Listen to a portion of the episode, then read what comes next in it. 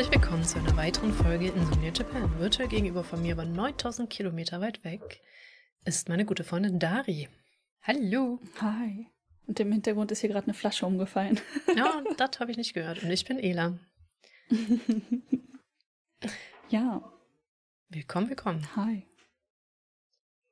Es ist schon wieder spät geworden, bei dir zumindest. Vor allem, weil letztes Mal habe ich gar nicht rumgeheult, aber wie jedes Jahr muss ich auch dieses Jahr wieder rumheulen.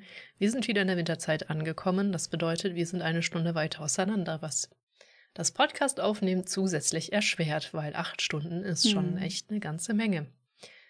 Das so das einfach ein ganzer Arbeitstag. Gut. Ja. Wie ist es dir so ergangen? Uff, ähm, ja, ich habe sogar so eine kleine Liste gemacht, ne? Ich weiß nicht, so kleine Dinge könnte man einfach schneller abarbeiten. Also, hm, was war es denn? Also, bevor wir die großen Themen ansprechen, wir waren gestern, wann war das heute? Nein, gestern im Costco mal wieder. Und ich bin jedes Mal wieder geschockt. Also, es ist tatsächlich nicht günstig. Was ist nochmal Costco für ein Laden? Ähm, das ist so, ich weiß nicht, in Deutschland würde ich es mit der Metro vergleichen, aber es ist nicht ganz das gleiche Prinzip. Es kann halt jeder eine Costco-Karte, ein Membership machen. Mhm. Ähm, du musst dafür kein Geschäft oder so haben. Aber dann theoretisch kannst du dort Dinge im Bulk kaufen, also in größeren Mengen. Und da ist ähm, in einem Costco war ich, glaube ich, nicht, aber auch in einem ähnlich großen Laden, der so slightly, also ah, ist das Nee, sag einfach, was man da alles kaufen kann. Überwiegend Lebensmittel, alles, Haushaltswaren oder ja, jetzt in der also Metro kannst du ja ganz viel Gastronomiekram einfach kaufen mit auch ganz viel Besteck und alles, was zum Kochen gehört, aber gibt da auch da. gelegentlich Gartenmöbel, aber sowas ist da zum Beispiel weniger vertreten.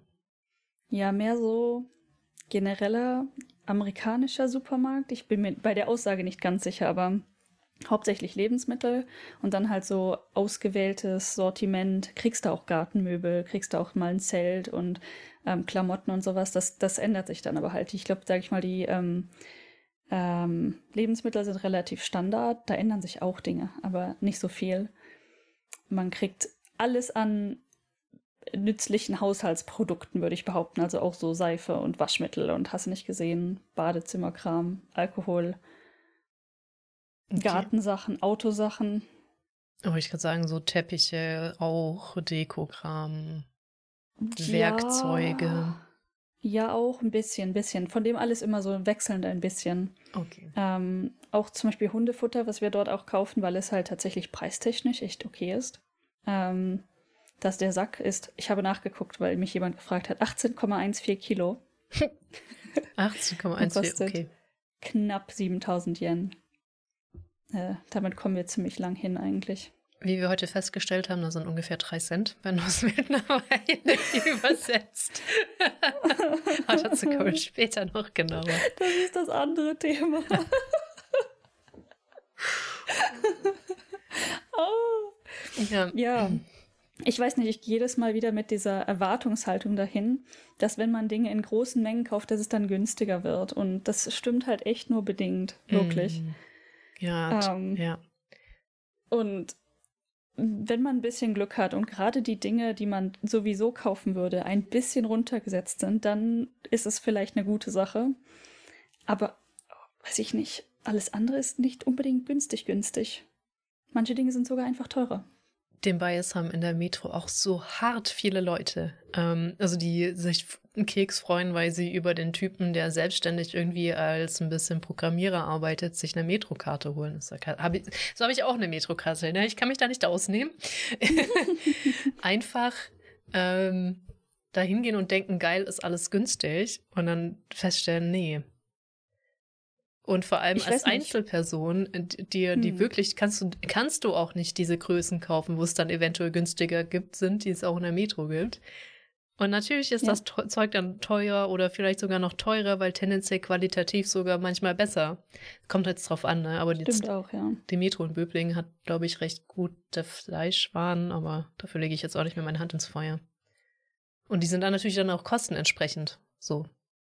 Also ähm, hier, Costco hat definitiv auch echt okayes Fleisch. Ähm, wir haben einmal so einen, einen Satz Würstchen gekauft, den fand ich eher i, aber ich glaube, das war eher halt so ein, so ein Fehlgriff. Oder halt einfach ein Geschmacksfehlgriff. Mir haben die einfach nicht geschmeckt. Die Haut war viel zu fest. Jo. Schweinkaufen oder so, keine Ahnung. Ähm, Aber Ja. ja, also generell äh, haben die halt auch eher okay Qualitätsware, wodurch ich glaube, im Supermarkt halt auch schon mal das günstigere Zeug findest, sage ich mal, einfach so grob über den Daumen gepeilt. Ähm, und ja, zum Beispiel dann, wo mir das ganz klar auffällt, wenn du jetzt so ein 20er oder 40er Pack Mini-Brötchen kaufen würdest, die sind extremst günstig. Aber Mhm. wie willst du denn mit zwei Leuten 40 Brötchen? ja, kannst du halt einfrieren, aber ich essen? weiß nicht, wie es in eurer Gefrierfront aussieht. Richtig, das ist halt das andere Problem. Wir hatten ja, ich glaube, das haben wir im Podcast erwähnt, auch schon diesen Moment, wo wir einen neuen Kühlschrank slash Nee, ich Gefrierschrank glaube gar nicht. wollten. Nein, wow, noch ein Drama, das was wir die. Kühlschrankproblematik haben wir noch gar nicht erwähnt. Oh, das hat das, das Ding beißt sich in den Schwanz. Also eigentlich wollten wir letztens einen neuen Kühlschrank mit Gefrierfach kaufen, also eine Mhm. Kombi, ne? Weil wir haben momentan, und das ist auch schon eine komische Situation, zwei Single-Haushalt-Kühlschränke in diesem Haus. Und allein zwei Kühlschränke zu betreiben, ist schon irgendwie dämlich, aber so ist es halt gewesen, gekommen und hat sich nicht geändert. Mhm. Ähm, macht sich, glaube ich, jetzt zum Glück auch gar nicht so krass bemerkbar. Müsste man halt ausprobieren, wie viel genau der eigentlich zieht. Ähm, ja, auf jeden Fall, das ist die Situation. Und obwohl wir zwei Single-Haushalt-Gefrierschränke, Abteilungen in diesen Kühlschränken haben, reicht das halt nicht, um groß einkaufen zu gehen in sowas wie Costco. Kannst du nicht machen. Mhm. So, also eigentlich wollten wir deshalb vor kurzem, es gab, was war denn das für ein Sale? Es gab einen Amazon-Sale. Amazon Prime Sale war das, glaube ich, ja. ähm, gab es einen Kühlschrank, den hatten wir auch vorher ein paar Mal in, in Person in Geschäften angefasst. Also der war approved, der hatte die Größe, die wir wollten. Und dann hatte er auf dem Prime Sale auch den Preis, den wir wollten, wenn man das jetzt mal grob zusammenfasst. Ähm, übrigens für einen Kühlschrank anscheinend doch noch ziemlich teuer. Also ich weiß nicht, wie häufig oder würdest du so um die 1500 Euro für einen Kühlschrank ausgeben? Ist das ein normaler Preis?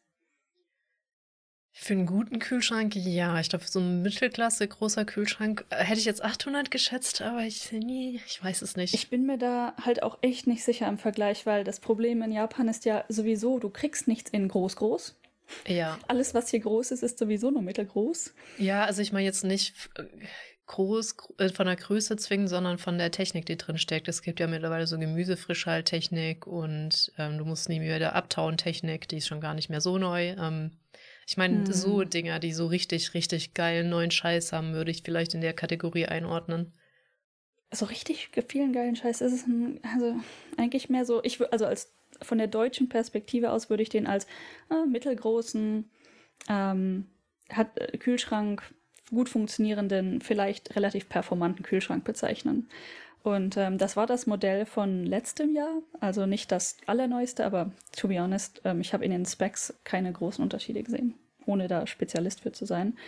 Und ähm, dann war der Preis halt so um die 1500. Und das habe ich dann meinen Eltern erzählt, weil wir waren richtig happy, dass wir diesen Kühlschrank gefunden haben für diesen Preis, weil eigentlich kostet der noch ein paar Hunis mehr. Ähm, und ähnliche Modelle. Das ist eigentlich fast egal, welches, äh, welche Marke und welches Modell genau. Wenn du einen Kühlschrank über 500 über, oder über 600 Liter willst, ähm, ja, das kostet. Ja, also ich habe jetzt ganz kurz gegoogelt, das ist wirklich das erste Ding bei Mediamarkt. Äh, Kühlschränke von den alten Bekannten, also hier Siemens, Bosch, keine Ahnung, wer das noch alles macht, sind auch in der Preiskategorie 1600, 1100 und das sind normale große Kü- Kühlschränke, sage ich mal. Haben keine Steht da irgendwie eine. Literanzahl dabei? Nee, nur eine Größe. Das sind diese klassischen, sehr hohen, schmalen Kühlschränke. Also diese klassischen deutschen.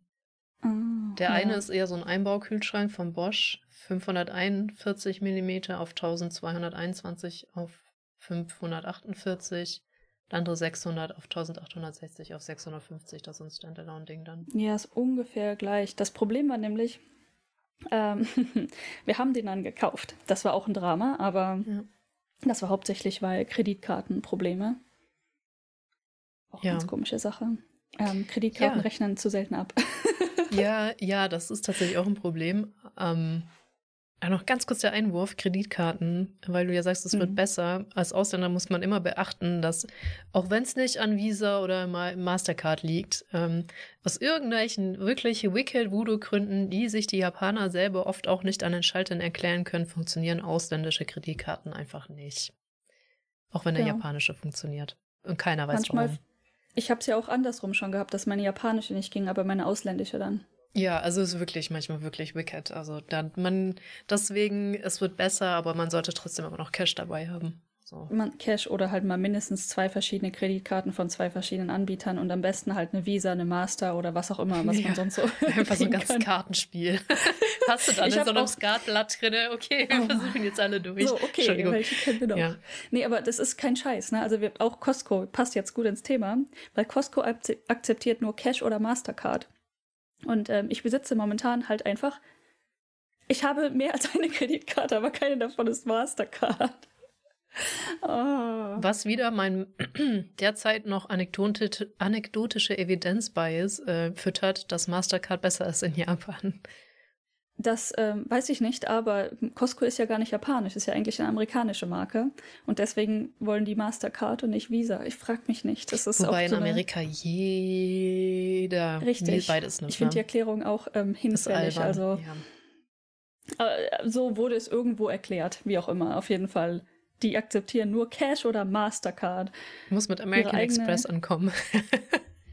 American Express, ich weiß nicht, ob das eine Option wäre. Vielleicht habe ich die einfach nicht wahrgenommen, weil es einfach absolut keine Option ja, ist. ist äh, ja, ja. ja, ähm, boah, wo, der Kühlschrank, das Kühlschrankproblem, genau, Kühlschrankproblem. richtig. Er hatte den gekauft, dann auf ganz kompliziert, weil Kreditkarte Nein gesagt hat. Oh, die Kreditkarte hat Nein, also meine Kreditkarte hat Nein gesagt, weil ähm, die rechnet ja, wenn du in, ich sag mal, Anfang November anfängst, was zu kaufen, rechnet die ja nicht Ende November für November ab, sondern für Oktober. Und das heißt, du musst bis Ende Dezember warten, bis dein Kreditkartenlimit wieder frei ist. Und wenn du halt ne, äh, für die Arbeit unterwegs warst, teuren Shinkansen, teures Hotel, äh, genau, mein Handy ist noch gestorben zwischendurch, ähm, da war der Kühlschrank einfach nicht mehr drin auf dem Limit. Mhm auch wenn ne, meine Arbeit bereits die Sachen zurückgezahlt hat, das endet ja nicht auf meiner Kreditkarte, ja. sondern auf meinem Konto. Dieses Problem war mir dann, ich weiß nicht, das ist einem bewusst, das vielleicht, aber ähm, ich weiß nicht, äh, wo ich da halt wirklich sauer geworden bin und verzweifelt, ich weiß nicht, einige Gefühlszustände erlebt habe, ist, dass mir Amazon nicht Bescheid gesagt hat in einem Format, dass ich es mitbekommen habe. Ähm, eigentlich, also hat man ja schon mal, dass irgendwie vielleicht eine Transaktion nicht durchgegangen ist, aus welchen Gründen auch immer. Mhm. Und du kriegst es mit. Es wird dir aufgezeigt, es ist aufgeploppt, es ist in deinen E-Mails. Diesmal so gar nichts. Tatsächlich, weil äh, meine Kreditkarte, ich habe jetzt eine neue gekriegt, einfach ausgelaufen ist, standardmäßig. Das mhm. ist mir aber wirklich jeder ins Gesicht geklatscht, dass ich da eine neue Kreditkarte angeben muss. Ja. Ja, das hatte ich auch schon mal. Also passiert halt periodisch irgendwann, ne? Ja, aber korrekt. Ähm, dieses Mal halt so gar nicht. Und an dem Tag, wo es. Und ich habe die ganze Zeit auch diese Lieferbestätigung vor den Augen gehabt, ne, dass es geliefert wird am so und so viel, um so und so viel Uhr. Und an dem gleichen Tag habe ich morgens hier auch noch aufgeräumt, habe weißt du, den alten Kühlschrank leer geräumt, habe die, die, die Fläche sauber gemacht und habe dabei noch so Alexa gefragt, von wegen, äh, äh wann kommt die Lieferung heute nochmal? Und Alexa bestätigte mir, ne? Ist mit Amazon verknüpft, logischerweise. Ja, die Lieferung kommt um so und so viel Uhr. Und ich so, ja, nice. Hab dann im Amazon-Account nachgeguckt, auf der ersten Ansicht. Da stand auch, Lieferung kommt heute. Und dann kam und kam die halt nicht. Und dann irgendwann habe ich mal auf die freaking Details geklickt, wo dann stand, äh, Transaktionsproblem. Ja, das ist echt albern.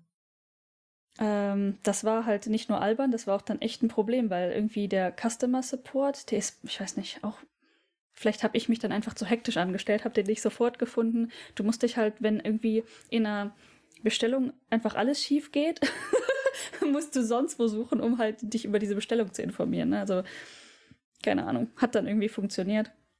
Die erste Person hat mir bestätigt, dass. Achso, ja, ich hatte zwei, zwei äh, Eskalationsstufen. Erster wollte ich den Support kontaktieren und fragen, was genau schiefgelaufen ist, weil es mir nicht ganz so ersichtlich war. Und dann ähm, haben wir aber in der Zeit, wo wir auf deren Antwort gewartet haben, schon eine andere Kreditkarte benutzt, um halt diese Transaktion einfach durchkommen zu lassen. Das heißt, der Customer Support konnte dann bestätigen, die Transaktion ist inzwischen erfolgreich gewesen. Und ähm, das wird dann geliefert, aber nirgendwo stand wann, wie oder warum. Ne? Und ich so, okay, bei mir steht jetzt inzwischen da, dass der alte Liefertermin nicht mehr stimmt. Aber wann kommt das denn jetzt? Und dann musste ich mich halt mit dem Customer Support irgendwie auseinandersetzen, um das überhaupt rauszufinden. Und dann gab es nur die Option für Ganztagslieferung, sowas wie, ah ja, der kann dann an dem und dem Tag von 8 morgens bis 8 Uhr abends kommen. Sehr gut. Ne? Das ist dann halt so ein Moment, wo man Shogunai sagen kann. Ja. Und die Pointe ähm, von der Geschichte, um auf Costco zurückzukommen und dem Gefrierfach, und das Gefrierfach? Dass wir immer noch keins haben. Ja, warum? Weil der Kühlschrank wurde geliefert, der kam. ja. Die ähm, Mitarbeiter sind bei uns ins Haus gelaufen, haben angefangen, die Türen zu vermessen und haben gesagt, der passt nicht. der passt nicht durch die Tür. Und wir guckten alle, wirklich, also es waren zwei ähm, Arbeiter von der, von der Firma und natürlich wir zu zweit zu Hause. Und wir guckten alle vier Richtung Fenster. Und so die Fenster sind noch dünner als die Tür. Also der war zu breit für die Tür. Okay, dann hast du verloren. Ich dachte, vielleicht der, liegt das an der, die, der Länge oder so. Also ich habe wirklich mit allen meinen mathematischen Gehirnzellen überlegt, ob man das irgendwie da durchkriegt. Aber die dünnste Stelle des Kühlschranks passt nicht durch die weiteste Stelle der Tür, selbst wenn wir die Tür ausgehängt hätten. Ja gut, aushängen hilft nichts. Manchmal, wenn die richtig Hier, hart ja. drauf sind in Deutschland, nehmen die auch schon mal die Zarge weg, ne? Ich habe um hab überlegt, ohne Witz, dann hätte es vermutlich gepasst, aber das ist ja ein hier gemietetes Haus. Ja, in überlegt, Japan ist das auch gar nicht so Rahmen lustig. abnehmen könnte, aber ja. ich glaube, da hätten die Leute gesagt, machen wir nicht. das könnt ja, ihr jetzt selber machen? Das äh, hätte ich mich in Japan auch nicht getraut. Selbst in, also selbst in Deutschland ist es ein bisschen uncool, weil eigentlich musst du den ganzen Scheiß ja dann wieder neu einstellen und die Zarge auch rausnimmst. Das wird ja irgendwie auch ordentlich, dass die Türen halt richtig zu und aufgehen und hast nicht gesehen. Es ging ja halt vor allen Dingen auch flexer. echt nur so um so zwei Zentimeter letztendlich. Irgendwie, ich sag mal 56 versus 58 Zentimeter oder irgendwie so in dem Bereich, ne? Das und, ist ähm, umso ärgerlicher eigentlich. Richtig, ist schon ziemlich ärgerlich. Aber ich weiß nicht, warum mir das nicht eingefallen ist. Ich bin irgendwie davon ausgegangen, weil wir haben diesen Kühlschrank ja vorher mal angefasst und gesehen und so. Der sah halt aus, als würde er seitwärts durch diese Tür passen. Und ich meine, wenn du überlegst, dass es ungefähr gepasst hat, hätte, vielleicht, war es jetzt nicht so falsch. Aber mein Gott. Und ähm, ich habe halt auch wirklich gar nicht so äh, wirklich drüber nachgedacht. Ne? Also ich habe nie den aktiven Gedankengang gehabt, hm, mal lieber ausmessen, ob der durch die Tür passt. Ich bin irgendwie davon ausgegangen, dass er durch die Tür passt. Weil es eine normale Standardtür ist. Wir reden nicht von der Haustür, ne? wir reden von der Standardraumtür. Genau, und ich dachte, ich hätte mir da jetzt auch keinen, ich hätte auch keinen Gedanken dran verschwendet, weil es ein Standardkühlschrank ist, ein Japaner ist in einem ja. Standardhaus. Und dann gehst du eigentlich, hm. wenn dann davon aus, dass es vielleicht zu verwinkelt ist und du den dann Schwierigkeiten hast, den ums Eck zu tragen oder irgendwie so Shenanigans, aber nicht die Zarge ist, also die Tür ist nee. zu schmal. Die Tür war zu schmal. Also die Ecke ja. ist zwar ein bisschen zwirbelig, aber der wäre da rumgekommen, kein Problem. Der mhm. hätte halt in keiner Weise durchgepasst. Echt bescheuert. Und dann haben die uns, ich meine, die waren da sehr kulant und haben halt gesagt, ja, wir messen das jetzt aus. Und ich habe noch gesagt, können wir es denn nicht versuchen, weil es halt so knapp war. Es war halt, weiß ich nicht. Und äh, da meinten die ja, sobald wir das Ding halt entladen, gilt die Lieferung als angenommen. Das heißt, ihr könnt den dann nicht mehr zurückgehen lassen. Und dann meinten wir halt, ja gut, dann, dann lassen wir das mal lieber. Verpackt oder unverpackt? Das, ähm, ich glaube, der war halt verpackt noch aber also hättest du, du hättest wahrscheinlich ausgepackt, hätte er durchgepackt. Ja, durchgepasst wahrscheinlich. Ach so, ich, nee, also das waren die Maße des Kühlschranks, wirklich, okay. nicht die Maße der Box. Dann, Leider. Ja, gut, dann habe ich auch keine Ausrede mehr, hat einfach nicht gepasst. Es hätte vermutlich einfach nicht gepasst und ähm, das war dann halt ja okay, dann müssen wir, die meinten so, ja, ähm, wir nehmen den Kühlschrank jetzt zurück und melden die ähm, Bestellung als cancelled und ihr meldet die dann in Amazon als cancelled und dann ist das kein Problem, dann kriegt ihr das Geld wieder. Ähm, und wir beide so, ja, okay. Und ich meine, es war dann glimpflich verlaufen in dem Sinne, ne? Das ist halt, stell dir mal vor, wir hätten den annehmen müssen und dann hätten wir den im Flur stehen gehabt oder was? Wobei das ist schon funny. So. Also wenn es jetzt nur ein Gefrierschrank gewesen wäre, wäre das schon ein bisschen unterhaltsam gewesen mit dem Gefrierschrank. Ist, bis zu einer gewissen Größe hätte man das sich überlegen können, aber der, ne, unser Genkan-Bereich ist halt jetzt auch nicht ewig groß und man hätte sich dann vermutlich jedes Mal so seitlich durchquetschen müssen und hätte die Tür nicht öffnen können. Ja gut, Genkans sind tatsächlich selten dafür bekannt, dass sie besonders groß sind in Japan. Ja. Zumindest der hat uns gehasst, weil das ist ja so sein Lieblingsschlafbereich im Sommer zumindest. Stimmt, und Ja. so ein Kühlschrank macht auch ganz schön warm. Das sollte man nicht unterschätzen. Das auch noch, ja. Das hatte ich das im Podcast gesagt, dass ich ja äh, Side Story, ich war halt unterwegs und die Heizung ist ausgefallen. Es war das erste richtig kalte Wochenende und es war so kalt im Zimmer, dass ich am Vorbeilaufen des Schreibtisches gemerkt habe, wo der Kühlschrank ist, weil es da auf einmal wärmer wurde. Oh. So kalt war es in diesem Zimmer. Ich Oh bin Gott. an diesem Schreibtisch vorbeigelaufen, an so einer Tür. Also, warte mal, da ist doch der Kühlschrank, weil es da wärmer war. Mach diese Tür auf, Kühlschrank dahinter. Ja, so kalt war es in diesem Zimmer, Oh mein Gott. Interessant. dass du dich an den Kühlschrank kuschelst, weil es da wärmer ist. Ich weiß, dass ich mich in Norwegen äh, immer gern auf den Badezimmerflur gelegt habe, weil die dort halt konsistent Bodenheizung, die funktioniert hat, hatten, wenn es da so kalt wurde. Aber ja, die Kühlschrankgeschichte endete also darin. Eigentlich wollten wir nämlich diesen Kühlschrank dann bestellt haben und geliefert bekommen und dann ordentlich bei Costco einsho einshoppen gehen. Einkaufen gehen. Ähm, das ist halt dann nicht passiert. Und dann haben wir so überlegt, es war halt jetzt schon vor zwei Wochenenden oder so mit dem Kühlschrank, das Drama. Ähm, also ja, dieses Wochenende, das Hundefutter wird langsam echt wenig. Ich glaube, wir sollten mal wieder. Mhm. Aber das bedeutet halt, dass wir nie wirklich so viel kaufen können, dass es sich wirklich echt lohnt. Also zumindest für den Zeitaufwand oder so, ne? das, ist, ähm, Aber wenigstens habt ihr mittlerweile ein. Auto und müsst nicht andere anschnurren, dass sie mit euch fahren. das ist richtig. Weil ähm, das ist sehr unangenehm. Mhm. Das kann ich echt gut nachvollziehen. Ähm, ja, genau. Also, um noch irgendeinen Gedanken zu beenden, den ich auch mal aufgemacht hatte, weil ich kann mich nicht mehr dran erinnern. Ich glaube, du hast uns die Chain eventuell auch mal empfohlen oder es war eine, die rumlag irgendwo. Waren wir auch in so einem größeren Laden, aber der hatte fast gar keine Lebensmittel. Für mich ein, also ich konnte den nicht einordnen. Das waren eigentlich nicht wirklich Werkzeuge. Es war, glaube ich, schon recht viel Haushalt mit Bügeleisen und allem möglichen Kram. Ich glaube, ein bisschen Pharmacy, weiß ich schon gar nicht mehr. Conan. Conan. Conan, stimmt. Ach, deswegen kam mir den. Ja, beides, beides mit C, ne? Ähm, und ich, ich, es ist interessant, wie andere Länder einfach Dinge, wie, wie du Dinge für selbstverständlich nimmst, ne? Dass gewisse Hm. Dinge zusammen in einen Laden gehören, zum Beispiel. Ja. Und dann kommst du in ein anderes Land und das gehört äh, völlig andere Dinge selbstverständlich in einen Laden. Das fand ich da sehr interessant in diesem Conan. Das stimmt. Das hatte ich am Anfang in Japan ja auch, dieses, dieses, deine Konzepte werden zerbrochen, ne? Du denkst, okay, dann kann ich das dort kaufen und das stimmt einfach nicht.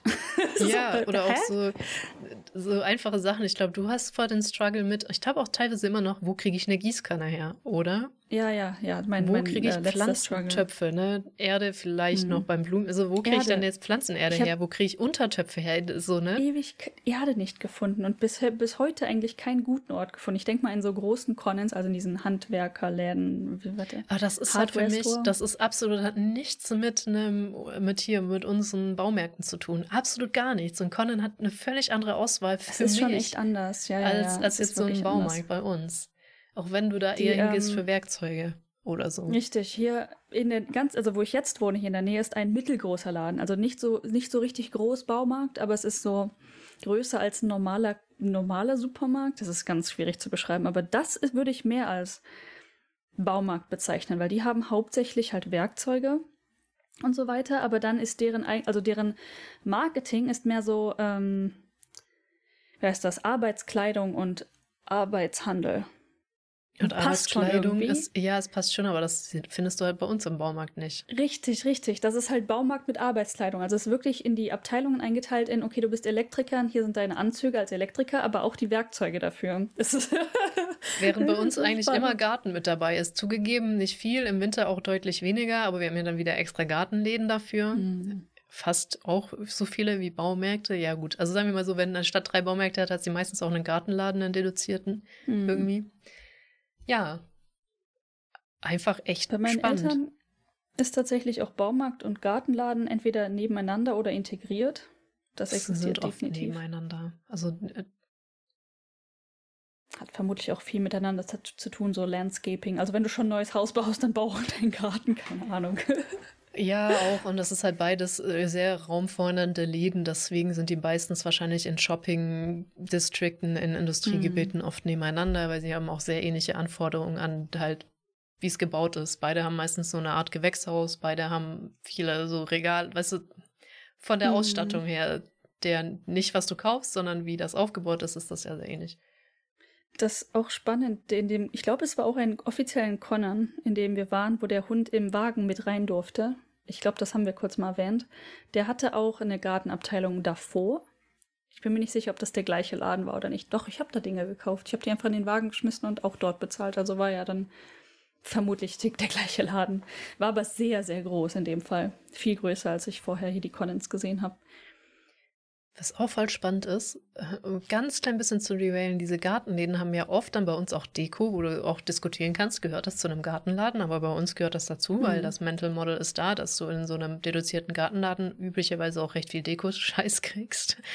Wobei kommt auf den Laden auch an, dass diese Garten, die dann während der Corona-Zeit Pflanzen verkaufen durften und was mit Pflanzen zu tun hat, aber die Deko-Sachen nicht und dann mussten sie das umständlich im Laden absperren. dass okay. du nicht Deko-Sachen kaufst, die halt auch in dem Laden waren, weil das nicht erlaubt war. Das hab ich, das ist voll an mir vorbeigegangen, sowas. Oh Mann. Ja, ich, also ich, ähm, der, ich weiß auch nicht, wie viel Deko jetzt ein Dena hat oder so, aber ich, der, das war jetzt nicht der nächste, wo ich zur Corona-Zeit Pflanzen gekauft habe. Das war ein anderer Laden. Crema hieß der. Und die haben halt auch viel Dekokram. Tja, ja gut, wie schlagen wir den Bogen jetzt zurück? Ich weiß nicht. Äh, wir könnten ja, wie war das mit, den, mit dem Yen dann eigentlich loslegen, wenn wir es schon von Geld hatten und das, das ist wie, was war's? Wie viel tausend Yen jetzt nur noch drei Cent wert sind? 70.000. Ich habe 7.000 gesagt, ja. 7.000. Knapp 7.000 Yen. Also die echte Umrechnung, also nicht auf den Cent genau, aber so ungefähr zum heutigen Tage ist ein, 100 Yen sind 100 1,62 Euro ungefähr. Das ist schon krass. Das ist schon echt, das ist schon echt böse und bitter. Und das Thema kommt bei mir halt immer mal wieder auf, logischerweise, weil ich hier in Japan sitze und ähm, in Yen verdiene. Hm. Und wenn man das dann umrechnet, wird das ganz, ganz traurig. Ja, also wir haben diesen Podcast gestartet, da hat das noch fast gestimmt, wo wir sagten, um von Euro zu Yen umzurechnen, musst du einfach zwei Nullen wegstreichen. Äh, andersrum, von Yen zu Euro, zwei Nullen weg. Also 7000 Yen wären 70 Euro gewesen. Als wir diesen Podcast das, gestartet haben, für weiß ich nicht wie lange. Wirklich? Das, ich glaube, es war schon nicht mehr ganz nee, so. Nee, es war wirklich nicht so. akkurat, aber du hast es wirklich eigentlich erst gemerkt, wenn du so in die Zehntausender Bereiche gingst. Da hat es dann wirklich mhm. gar nicht mehr gepasst. Aber davor war das schon eine okaye Umrechnung für so kleinen Scheiß, so alles bis 100 mhm. Euro, sage ich mal. Also äh, 100.000 Yen. Ich kann das nicht so mit den Nullen. also, ähm, genau, aber 7.000 Yen sind jetzt 43,12 Euro laut Google. Also grob. Äh, das ist nicht 70 Euro. so gar nicht mehr. Oh Mann. Alter, oh mein Gott. Äh, Sponsoren-Euros, wir brauchen, es tut mir leid, ich brauche Euros. Wobei, also, ja, ich ähm, muss sagen, aber der Euro hat sich halt im Gegensatz zum Yen, und dann kann ich auch an dich übergehen, halt wieder besser gefangen. Mit, die Inflation ist ein ganzes Stück zurückgegangen mittlerweile. Ist nicht mehr gruselig, Jesus sondern nur noch schlimm. Ich, ähm, ich leide, ich sterbe, ich sterbe tausend Tode. Ähm, ja, Japan, Inflation und wir, wir, haben heute gelernt, es, es nennt sich die doppelte verlorene Dekade. genau, es ist nicht mehr eine verlorene Dekade, sondern es ist jetzt zwei verlorene Dekaden. Ähm, Schon, ja. Ich weiß, also wir wissen natürlich nicht den, den kompletten Ausmaß und alle Gründe und Beweggründe, aber in Japan gibt es, äh, gab es ja diese Bubble-Ära in den 80ern oder die, ja doch in den 80ern, die dann Ende der 80er gebürstet ist, in den 90ern. Ähm, genau, sieht man an diesen ganzen verlassenen Freizeitparks, die gebaut ja. wurden und da nicht mehr unterhalten werden konnten, wo man jetzt ganz schön. Es gibt ganz viele verlassene Urlaubsgebiete so. Dass das ähm, durchschnittliche Einkommen, ich glaube, es heißt, ich bin mir nicht ganz sicher über die Terminologie, aber das durchschnittliche Einkommen in Japan ist da extremst gestiegen. Export ist extremst geboomt, ähm, vor allen Dingen mit den USA. Und das ist irgendwann halt zerbrochen. Ähm, aus mehreren Gründen. Ich bin mir über die exakten, ich glaube, niemand weiß die exakten, exakten Gründe, aber ähm, es hat halt nicht mehr standgehalten. Diese, ähm, Economy in Japan ist halt sehr abgeschirmt und es ist, ich weiß überhaupt nicht. Ich habe das eben noch mal extra gelesen. Es ist einfach unglaublich schwierig, das äh, zu verstehen und dann noch zusammenzufassen. Aber Punkt ist, es ist irgendwann kollabiert.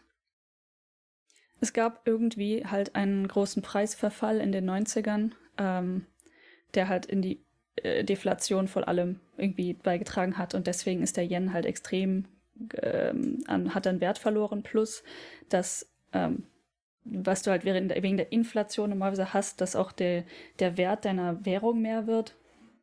Ist das überhaupt eine wahre Aussage? Keine Ahnung. Ähm, auf jeden Fall ist das Problem, dass das Einkommen in Japan auch stabil geblieben ist. Das heißt, die können mit der Inflation nicht standhalten, die halt in der Welt passiert. Und ähm, die japanische Regierung und die Banken haben das so weit halt abgeschirmt, dass das in Anführungszeichen egal war für die Bürger ähm, wodurch halt dann der Yen an Wert verliert, weil die Banken das abfangen müssen. Das heißt, momentan redet man von einem Zombie, wie übersetzt man das auf Deutsch? Zombie-Economy, die halt ihre Schulden nicht zurückzahlen kann. Die hält quasi alles so in, innerlich fest und macht mehr Schulden eventuell. Er versucht es nicht auf die Bürger abzuwälzen, solange es geht, aber irgendwann wird es halt kollabieren. Und ähm, das merkt man jetzt halt speziell an, dem, an der steigenden Inflation weltweit. Plus ähm, du kannst nichts mehr importieren, weil die Preise halt so viel höher sind und der Yen dem Ganzen nicht mehr standhält. Ist echt ein großes Problem. Und Japan braucht, also zwei Drittel der Sachen, die hier benutzt werden, sind Importwaren. Das stand irgendwo in einem der klugen Texte, die ich gesehen habe, ungefähr drin. Das heißt, irgendwann wird das hier auch auf uns alle abgewälzt werden. Ähm, ich habe keine Ahnung, was, was der japanische Staat genau genau macht. Aber zum Beispiel mit den Benzinpreisen hat man es ein bisschen mitbekommen, wo die halt die Benzinpreise versucht haben zu drücken. Die sind hier ganz kurz ein bisschen hochgegangen. Die sind immer noch höher als vorher, aber sie sind auch wieder ein Stück runtergegangen. Ich frage mich, wie Japan das halt auspuffert, wo, wo halt die Benzinpreise in Deutschland oder auch anderen Teilen der Welt stark hochgegangen sind. War jetzt das höchste, was ich persönlich gesehen habe, bei 180 Yen oder so. Und wenn man das jetzt wieder in Euro umrechnen würde. Bin schon dabei. Weiß ich nicht, so 1,40 oder so vielleicht. 1,11. 1,11? 1 fucking 11. Ich. Ähm, ich, ähm, ich muss kurz, ich muss kurz gerade ganz frustriert in die Luft starren. Ja, ähm, auf jeden Fall ist das halt ein Thema, ne? Vor allen Dingen für Leute, die halt jetzt in Japan leben und hier. Das Leben hat sich nicht so stark verändert. Natürlich, die Inflation passiert und das ist auch merkbar. Ähm, aber es ist jetzt noch nicht komplett, noch nicht äh, komplett eskaliert. Aber wenn man halt die Zahl anguckt, so vor, weiß ich nicht, einem halben bis einem Jahr stand es schon mal, 100 Yen sind äh, 1 Dollar, 5, warte andersrum, 1 Dollar sind 150 Yen. Und da war schon die, die Rede davon, oh mein Gott, es kollabiert. Und zu dem heutigen Tag ist halt, sind 1 Dollar 162 Yen, weil der Euro und der Dollar ziemlich gleich aufliegen, ungefähr. Ja, und das ist halt wirklich weit weg von äh, 1 Dollar sind 100 Yen oder 1 Euro sind 100 Yen. Absolut weit weg. Übrigens, ich habe heute, äh, nicht heute, gestern bei Costco, da kriegt man Benzin noch ein bisschen günstiger. Eins für 150 Yen. Wie viel ist das Dollar? Das ist ja dann un fast unter einem Euro. Ja, das ist ja dann unter einem Euro. Ich habe doch gerade gesagt, das ist. Jesus ja, fucking 92 Christ. Cent. Ja, Dann habt ihr doch, ja, Sprit ist hier doppelt so teuer. Wenn es bei uns 8 1,80 ist und du 92 Cent zahlst, dann. Da weißt du, ähm, das sind so Dinge, die verstehe ich nicht, wie zum Henker. Aber okay. Ja, ich würde jetzt auch nicht so tun, als wäre ich nur ansatzweise Ökonomin. Ich habe Geld, weil ich arbeiten gehe und gebe Geld aus, weil Leute Geld von Geld mir wollen. kommt rein und So. Geld gut- geht raus. Genau, das habe ich die- verstanden. Mehr Geld sollte reingehen, als rauskommt. Das kriege ich hin. Weiter bin ich noch nicht. Ich glaube auch nicht, dass ich mich viel mit, ähm, ich sag mal, Welt, ähm, wie, wie, wie, bezeichnet man, was ist der Begriff dafür? Ähm, Ökonomie, Halt, wie die keine verschiedenen Währungen zueinander stehen würden, wenn ich nie ins Ausland gezogen wäre. Das hat bei mir natürlich mit der norwegischen Krone angefangen, die übrigens auch, vielleicht bin ich schuld, ähm, an krassem Wert verloren hat, nachdem ich dorthin gezogen bin. Das war nämlich vor 1 zu 8 oder so. Also 8 Kronen waren. Bin ich gerade bescheuert? Ist das die richtige Richtung? In, äh, irgendwie 1 zu 8 und dann war es auf einmal 1 zu 10 und inzwischen ist 1 zu 12. Also die Krone hat auch hart abgebaut. Fast 50 Prozent, wenn ich diese Zahlen in meinem Kopf gerade habe. Wow. Ja, du hast mir gerade eine sehr gute Überleitung geschenkt. Leider möchte ich noch was anderes dazu sagen. Okay. Ähm, Ja, ich wollte nur sagen, ach Gott, ich wollte eigentlich nur sagen, dass ich das jetzt aber auf einmal doch ganz interessant finde und denke, hm, jetzt will ich doch dahinter steigen. Aber ich wette, sobald dieser Podcast aus ist, habe ich wieder 10.000 andere Sachen zu tun und mir so, ah, Effort. Also ich habe gerade ganz kurz gegengegoogelt. Momentan 1 Euro sind knapp 12 Kronen, also 11,87 ungefähr, laut Google. Also ja, als ich dorthin gezogen bin, war es halt 8. Schon ein krasser Unterschied. Ja, also wir können festhalten, das ist der Fluch der Dari. Überall, wo sie hinzieht, wären die Währung am Arsch. Vielleicht sollte ich doch in die USA ziehen. Also einfach dort mal die ganze Economy in den Arsch pumpen. Wohin willst du ziehen? USA habe ich Also, gesagt. ja, ja, ja, okay, das, das war auch naheliegend, aber ich hatte es nicht ganz verstanden, ja. Ähm, und jetzt kommen wir vom Fluch der Dari zum Fluch des Körners. Oh, ja, da, da, da, da. Oh, es passt auch noch. Ist Karnevalszeit. Das Oh, da, da, oh, da, da. Ich, ich, kann, ich kann das Ja, auch gestern, bringen, ne? diese 11.11.. Dad-Überleitung. Dad-Transitions. Okay. Ähm, ja, weil ähm, es ist etwas passiert. Nämlich der Fluch des Körners ist gebrochen worden. Endlich. Nach, ich weiß gar nicht wie vielen Jahren, 85, also der Fluch ist älter als ich. Tatsächlich.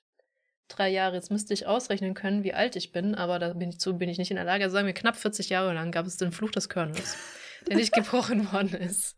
Ich habe keine Wen Ahnung, wie alt ich dieser bin. Fluch belegt. Meine Güte, okay, so. Was ist der Fluch des Körners? Wir sind eigentlich auch wieder draufgekommen, angefangen mit einer Geschichte, dass die, das Baseballteam, nämlich die Huntin Tigers, das ist ein ganz gutes Baseballteam. Ich werde jetzt gar nicht erst versuchen, irgendwie die Ligas in Japan aufzuzählen, aber ich glaube, die spielen in der besten Liga meistens von Baseball. Mhm. Zuletzt 85 gewonnen haben, weil es gibt eine Tradition in Japan schon ob obviously sehr, sehr, sehr lange, ähm, dass, oh, jetzt verstehe, erzähle ich es doch wieder, egal. Also die Tradition besagt, dass jeder Spieler, der in diesem Winning, also der in dem Team ist, das gewonnen hat, in den Fluss geschmissen wird in Osaka. Dann sind die aber meistens nicht in dieser feiernden Masse, was bedeutet, dass ein Pendant davon, also jemand, der einem Spieler sehr ähnlich wird, immer in den Fluss, ich vergesse immer, wie der heißt, in Osaka reingeschmissen wird. Dotonbori River. Dotonbori River, oh, das ist ja Ja. Ich originell. bin mir auch nicht sicher, echt keinen eigenen Namen. wirklich echte Name. Ja, genau, das überlege ich auch gerade, aber es, in den ganzen Newsartikeln steht immer Dotonbori. Ja, gut, River. also der, der, die, der, die Pfütze, die da durch Das Brackwasser. das Brackwasser, was da, durchfließt, reicht für so ein kleines Touriboot, um es durchzuschleusen. Ja. Ist jetzt nicht der Rhein oder der Neckar oder so. Es ist Mhm. halt eher so ein sehr begrenztes es ist der Flussding. begrenzt, ja. Ähm, was es aber auch okay macht, weil wenn du Leute dann reinschmeißen würdest, wäre das, glaube ich, zehnmal gefährlicher. Nichtsdestotrotz ist in Vorbereitung, weil die doch dann im Finale gespielt haben, vielleicht oder vielleicht auch nicht bei so einer Feierlichkeit eine junge Dame in diesen Fluss gefallen, heißt es in den Nachrichten. Ja, es sind mehrere Sachen, aber die, die ist wohl irgendwie gefallen. Die ist wohl irgendwie gefallen. Manche sind auch schon gesprungen. Also es ist jetzt nicht unendlich unüblich, dass man in diesen Fluss gesprungen wird. Und ist, äh, war am Ertrinken. Und jeder hat zugeguckt, bis irgendein westlicher Typ hinterhergesprungen hat, ist und sie gerettet hat, als äh, es wohl offensichtlich wurde, dass sie gerade ertrinkt. Hm. Und das hat äh, ganz viel in den Nachrichten, kam das halt ganz groß mit Videos und hast du nicht gesehen und oh, tapferer westlicher Typ, hätte ich nicht gemacht.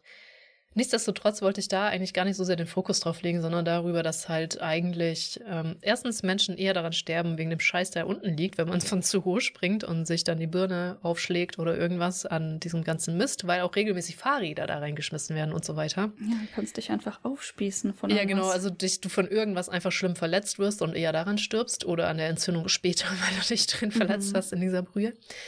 So. Jetzt ist das aber, jetzt gehen wir wieder zurück nach 85, also das war jetzt neulich. Wir gehen nochmal zurück zum Jahr 85, wo diese Hanshin Tigers das letzte Mal gewonnen haben. Und wieder war das, äh, Osaka hat gefeiert und von jedem Spieler einen Menschen, der ähnlich aussieht, im hohen Bogen in den Fluss geschmissen. War eine super Gaudi. Jetzt war allerdings das Problem, dass ein amerikanischer Baseballspieler in dieser Liga mitgespielt hat, nämlich Randy Bass. Jetzt hast du natürlich in dem 99,999, ganz wissen glaube ich nicht, ich glaube es sind nur 98 Prozent der rein ethnischen Japaner Schwierigkeiten einzufinden, der aussieht wie ein Amerikaner. mhm. Vor allem 85, da war das Problem noch kein Stück besser. Also da kein westlicher Mensch weit und breit in der Nähe war, entschied man sich, Colonel Sanders vom KFC in den Fluss zu schmeißen.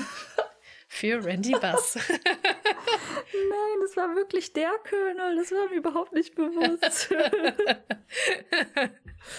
oh. Ja, genau. Also Colonel Sanders, die Statue des KFCs, der da wohl in der Nähe von Dotonbury war, wurde da reingeschmissen. Der kann aber nicht schwimmen. Also blieb er da schwer.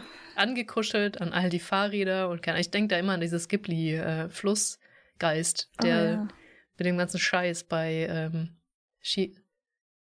Ist das Shihiros Reise ins Zauberland? Ich glaube ja. Ja, ja, ich glaube schon. Ähm, hm. Ich glaube, so muss dieser Fluss auch aussehen. Äh, und blieb dann da drinne. So, jetzt vergingen die Jahre. Und die Jahre vergingen und die Hanshin Tigers gewannen keinen einzigen, ich nenne es mal Pokal, ich weiß nicht, ob man dann Pokal gewinnt, gewannen halt diese Liga nicht ein einziges Mal mehr. Und das Gerücht, das Fluch des Colonels machte sich breit, dass Colonel Sanders sauer war, dass eine seiner Statuen in den Fluss geworfen wurde. Wie und er deswegen diesen Fluch über die Hanshin Tigers ausgesprochen hat, dass sie nie wieder gewinnen werden. Bis, so sagt der Fluch, Colonel Sanders wieder geborgen worden wird. Und dann gab es natürlich, dann gab es tatsächlich einige Aktionen, das nennt der Artikel in Wikipedia gar nicht. Um, also es, er wurde gesucht, dieser Colonel Sanders, aber keine Sau hat ihn gefunden. Bis 2009 wurde er tatsächlich wieder gefunden. Im 10. März, sogar mit Datum, wurde der, das Oberteil von Colonel Sanders gefunden von Tauchern. Ich weiß jetzt nicht, ob die da einfach generell Müll weggeräumt haben oder aus welchen Gründen man in dieser Brühe taucht oder ob sie wirklich ja. aktiv nach Sanders gesucht haben, da auch wieder oder ja, es irgendwelche Reparaturen, whatever. Auf jeden Fall hielten die den erst für, für irgendwie so ein Stück Fass. Es stellte sich aber auch raus, das ist tatsächlich der Torso von Colonel Sanders. Alle voll gefeiert. Am nächsten Tag wurden dann in der Gegend auch noch ähm, die rechte Hand gefunden und auch noch seine Füße und also der ganze Lower Body. Füße, ich bin Farbe.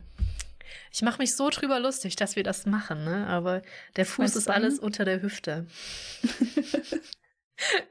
Also die Beine inklusive der Füße wurden gefunden oder der schwäbische nice. Fuß auf beiden Seiten. Aber Hand und Arm, ist das im, im Schwabenland das gleiche oder ist das Nee, das ist nicht das Hand gleiche Hand und Arm, okay. aber der Fuß ist, nur das Knie ist extra, das sage ich mal dazu. Also Knie gehört ja, nicht zum Fuß. Übrigens ja sehr japanisch, ne? Sagt man ja auch, ähm, Tee ist der, der ganze Arm und äh, äh, ja, Ashi. Ashi sind Füße und Beine.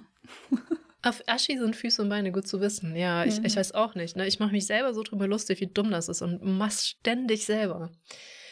So, also der, die schwäbischen Füße wurden gefunden. Das Ding ist, was noch gefehlt hat, war der linke Hand und die Brille des Colonels. So. Alles oh. andere steht jetzt auch, also das wurde dann auch wieder zusammengesetzt und einem anderen KFC übergeben, weil den von 85 gab es schon lange nicht mehr. Aber der nächste da in der Gegend, ich glaube, der sollte da wohl auch stehen. Noch. Das ist so ein wirklich krass runtergekommener Colonel Sanders mit der Geschichte halt, ne, mit dem Fluch und so, steht da irgendwo rum. Dem hat man auch eine neue Brille aufgesetzt, aber seine linke Hand fehlt immer noch. Das wurde bis heute auch nicht mehr gefunden. Und da gab es auch noch Aktionen, die Brille zu finden. Irgendwie die linke Hand habe ich ver ich weiß nicht. Irgendwie dachte ich, es wäre wirklich nur die, die Brille gewesen, aber die linke Hand fehlt wohl auch. Und deswegen war der Fluch nicht gebrochen, deswegen gab es weitere Ausreden, warum die Hanshin Tigers immer noch nicht gewonnen haben, weil der Colonel ist noch nicht ganz zusammengesetzt. Allerdings, jetzt, 2023, haben sie zum allerersten Mal diese Liga, whatever, Pokal, schieß mich tot, wieder gewonnen. Und es wurden wieder entsprechend Leute, die denn ähnlich aussehen, in den Fluss geschmissen. Colonel Sanders diesmal allerdings nicht. Hm. Und der Fluch ist somit gebrochen. Ja, die haben tatsächlich ja gewonnen und ähm, das war auch all over my Twitter. Ex. ähm, ja, sehr spannend. Aber warum jetzt zum Beispiel die Frau noch da reingefallen ist, die kann ja schlecht geworfen geworden sein. Nee, sie sieht ja auch keinem Spieler ähnlich. Das war ja, glaube ich, auch Richtig. vorher schon. Also das, das war irgendwie vorher schon. Und dass die Leute angefangen haben, in diesen Fluss zu springen, war, glaube ich, schon auch in dem Spiel davor. Da hatten, hatten die noch gar nicht gewonnen. Also irgendwie war jedes Mal, wenn die gewinnen, irgendwie im Halbfinale oder so auch schon, die Leute springen, sie fliegen, sie sausen. Und ich muss sagen, die Bilder sind sehr unterhaltsam, aber es ist wirklich davon abzuraten. Die haben dann auch einige interviewt, so was waren die Konsequenzen. Ähm, wo die Leute auch sehr freiwillig zugegeben haben, dass sie eine Woche im Krankenhaus verbracht haben mit übelsten hier, ne, hier, wie nennt sich das? Äh, Verletzungen, drauf, Scheißerei und hast du nicht gesehen. Ja. Also nicht mal, selbst wenn du halt glimpflich davongekommen bist, da sind so viele Bakterien und hast nicht gesehen in diesem Fluss, dass dein ganzer Körper einfach Nein sagt. Krass. Und das, wo richtig, du Urlaub für Krankheit verwenden musst in einem Land. Ja. Nicht, aber du giltst halt, du bist in allen Zeitungen, ne? Wenn du da elegant reingesprungen bist, du wirst aus allen Winkeln fotografiert und bist halt so ein Hero. Ja, verstehe. Ich habe auch sogar ein Bild mitgekriegt, wo einer sogar verkleidet von der Menge reingejietet worden ist, kann man mhm. schon sagen.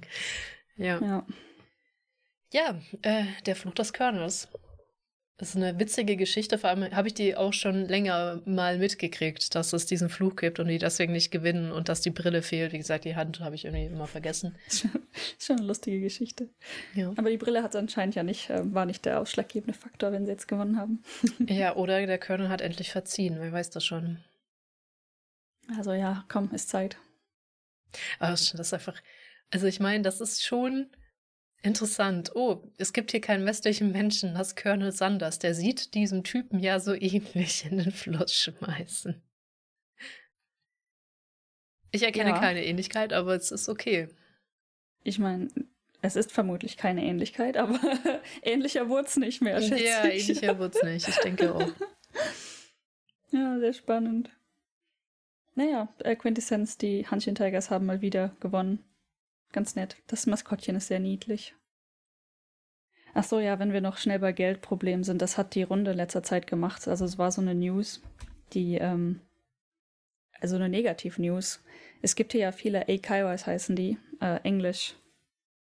Ach, richtig. Trainingsschulen. Ja. Ähm, wo man halt seine Kinder oder können auch erwachsene Leute hingehen. Es alle, gibt alles dafür. Und da arbeiten natürlich sehr viele der Ausländer, logischerweise, als mhm. Englischlehrer.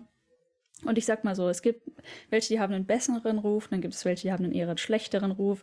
Und ähm, eine der Ketten, die einen eher schlechteren Ruf haben, ist zum Beispiel GABA, heißen die.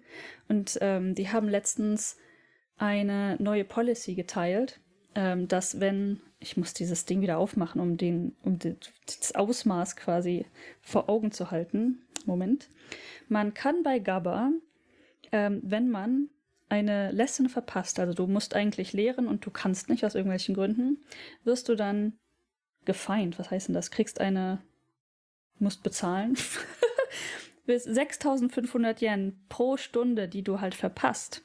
Das heißt, das kann in einem negativen Paycheck resultieren.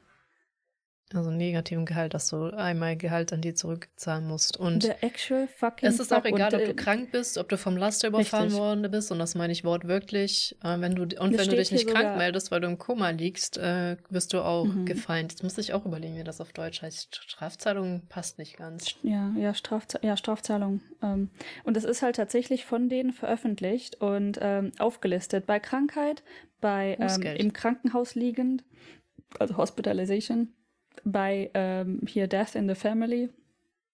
Childbirth, like, oh, du musstest ein Kind gebären. Ja, schade. Penalty. Bußgeld. Child Emergencies. Bußgeld, ja. Und hier auch Accidents. Äh, dieses, ich, mein, ich weiß nicht, ich werde in meinem Leben kein Translator mehr, ne? auch ich kein Übersetzer mehr. Es funktioniert einfach nicht eins zu eins. Und ähm, alles andere, ich weiß nicht, was Red oder Black Bookings sind, tatsächlich kein Schimmer. Wissen wahrscheinlich Leute, die in dieser, in dieser Branche arbeiten. Also ich muss auch sagen, wenn du jetzt nicht gerade mit GR oder ich glaube, es gibt noch ein Pendant dazu, was auch okay ist, ist, nach Japan kommst, um zu, ähm, habe ich GR gesagt? Wie heißt denn das? Ja, G ähm, Chat, Chat, das Chat-Programm. Jet. Chat. Chat. äh, Chat. Und es gibt, glaube ich, noch ein ähnliches, was auch ganz okay ist. Ansonsten, da bist du halt, eng, aber eigentlich auch auf Zeit gedacht, Englischlehre und dass du dann eine coole Erfahrung hast und dann wieder zurückgehst in dein Land ist auch immer auf Zeit gedacht. Das ist wohl ganz okay, aber generell kann man echt sagen, wenn du als Englischlehrer in Japan arbeitest, bist du halt schon echt so bisschen am Arsch, um es noch nett vorzuformulieren, generell. Also das ist auch so, dass du bist entweder Headhunter oder Englischlehrer, wenn du sonst keinen Job kriegst. Immer so die, die Ausweichjobs. Das, das, das ist wieder so ein Run, so ein Pitloch, wo man richtig reinsteigen könnte, ne? was man halt in Japan macht, wenn man aus diesem Englischlehrwirbel entkommen möchte. Ja. Ist halt schon gar nicht so einfach. Ähm, und das Problem ist auch, wenn du da hingehst und weil du wirklich Englisch unterrichten willst, bist du aber halt trotzdem in diesem Loch. Ja, ja, und das ist halt tatsächlich, mit Jet ist das Gehalt noch echt okay, also im Vergleich zu vielen anderen. Mhm. Ähm, aber es bleibt halt stagnant. Also du kriegst bei Jet ähm, eine Erhöhung pro Jahr. Es hat eine Freundin, die hat halt bei, die ist inzwischen Designerin, aber ähm, du kriegst pro Jahr eine Gehaltserhöhung. Und das steigt also bis zu einem gewissen Grad, aber du kannst nur eine gewisse Anzahl an Jahren bei Jet bleiben. Ja. Und das wurde in Corona teilweise noch verlängert, weil halt Probleme, dass keine neue reingekommen sind und so weiter und so fort. Aber irgendwie, ich weiß auch nicht genau, wo die Obergrenze liegt. Es könnte auch in Präfekturen unterschiedlich sein und so, aber mhm. ja, und dann die, das, die nächste Stufe ist halt dann offiziell irgendwo angestellt werden als alt, also ähm, Assistant Wo, Language Teacher. Assist, ja, Language, ja, Assistant, was, wofür steht halt nochmal? Assistant Language Teacher. Und dann offiziell an der Schule selbst angestellt werden oder so. Das ist, glaube ich, noch die zweitbeste Alternative. Mhm. Und dann alle diese AKWs und sonstigen Schulen, uff, ganz, ganz uff. Ähm, mhm. Höre ich selten gute Stories. Es mag auch die guten Stories geben, ne? aber muss man echt aufpassen. Und die ähm, großen Namen, von denen man weiß, dass man noch mehr aufpassen muss, ist halt GABA und Nova. Und alles klein, kleinst Kabuff sollte man vielleicht auch ähm, sehr ganz genau das Kleingedruckte lesen. Ja, also das ist schon echt verrückt, dass sie da sowas jetzt auch noch anfordern. Genau, und es gab ja auch die Umstellung für, ähm, wie ist das jetzt, Invoice-System. Ich habe mich, ich bin ja nicht Freelancer in Japan, also nicht mhm. sehr stark damit befasst, aber es wurde umgestellt dass mehr Kosten, ich sag mal ganz grob zusammengefasst, mehr Kosten auf den ähm, Invoice-Stellern ausgehobelt werden oder man muss mehr in Vorschuss zahlen oder so ansteuern. Ich bin mir nicht ganz, wie gesagt, das, ich weiß nur, dass es schlecht ist für alle, die darunter fallen oder für alle, die kleiner sind und darunter fallen.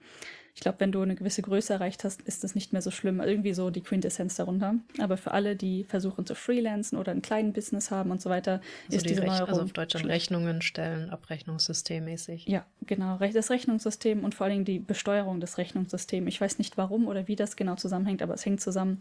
Ähm, wurde umgestellt, offiziell in Japan. Und zum Beispiel diese Schulen oder einige dieser Schulen wollen auch, dass du über dieses System abrechnest. Das heißt, du bist offiziell slash inoffiziell freelanced als Geschäftsinhaber für dich selber eingestellt und musst deine Steuern selbst abrechnen und das wurde alles noch viel schlimmer. Was halt total doof ist, also so verlierst du auch wirklich noch den letzten Ausländer, weil du kannst dir ja nicht selbst ein Visa ausstellen und die werden das ja dann nicht machen, weil du bist ja für dich selbst angestellt ja. und nicht mehr für die. Das ist dann auch noch ein Problem. Aber du, wenn du halt da in diesem Pitfall gefangen bist, bist und die stellen deinen Vertrag um, während du eh schon hier bist oder du bist verheiratet oder so, ne? es gibt ja tatsächlich einige. Sein, ich habe ein Interview gesehen von einem, der war auch, glaube ich, der Einzige mit Einkommen in seinem Haus mit Familie, also Vater, Familienvater, Ausländer, Englischlehrer, bei GABA, glaube ich. Ähm, und er meinte, er kann einfach jetzt nichts mehr bezahlen, weil nicht nur sein Gehalt halt stagnant und wenig im Vergleich, mhm. ähm, er kommt, kommt aus der Branche nicht weg und jetzt haben die auch noch das, dieses Rechnungssystem umgestellt, was bedeutet im Endeffekt, dass er noch mehr Geld verliert. Ja, und dann, wenn du jetzt da schon eine Familie in Japan gewurzelt hast und ewig lang als 15 Jahre, 5 bis 10 bis 15 Jahre als Englischlehrer gearbeitet hast, hm. kannst du auch nicht mehr in dein Heimatland ziehen und sagen, hallo, ich bin jetzt eine Spezialkraft für XYZ.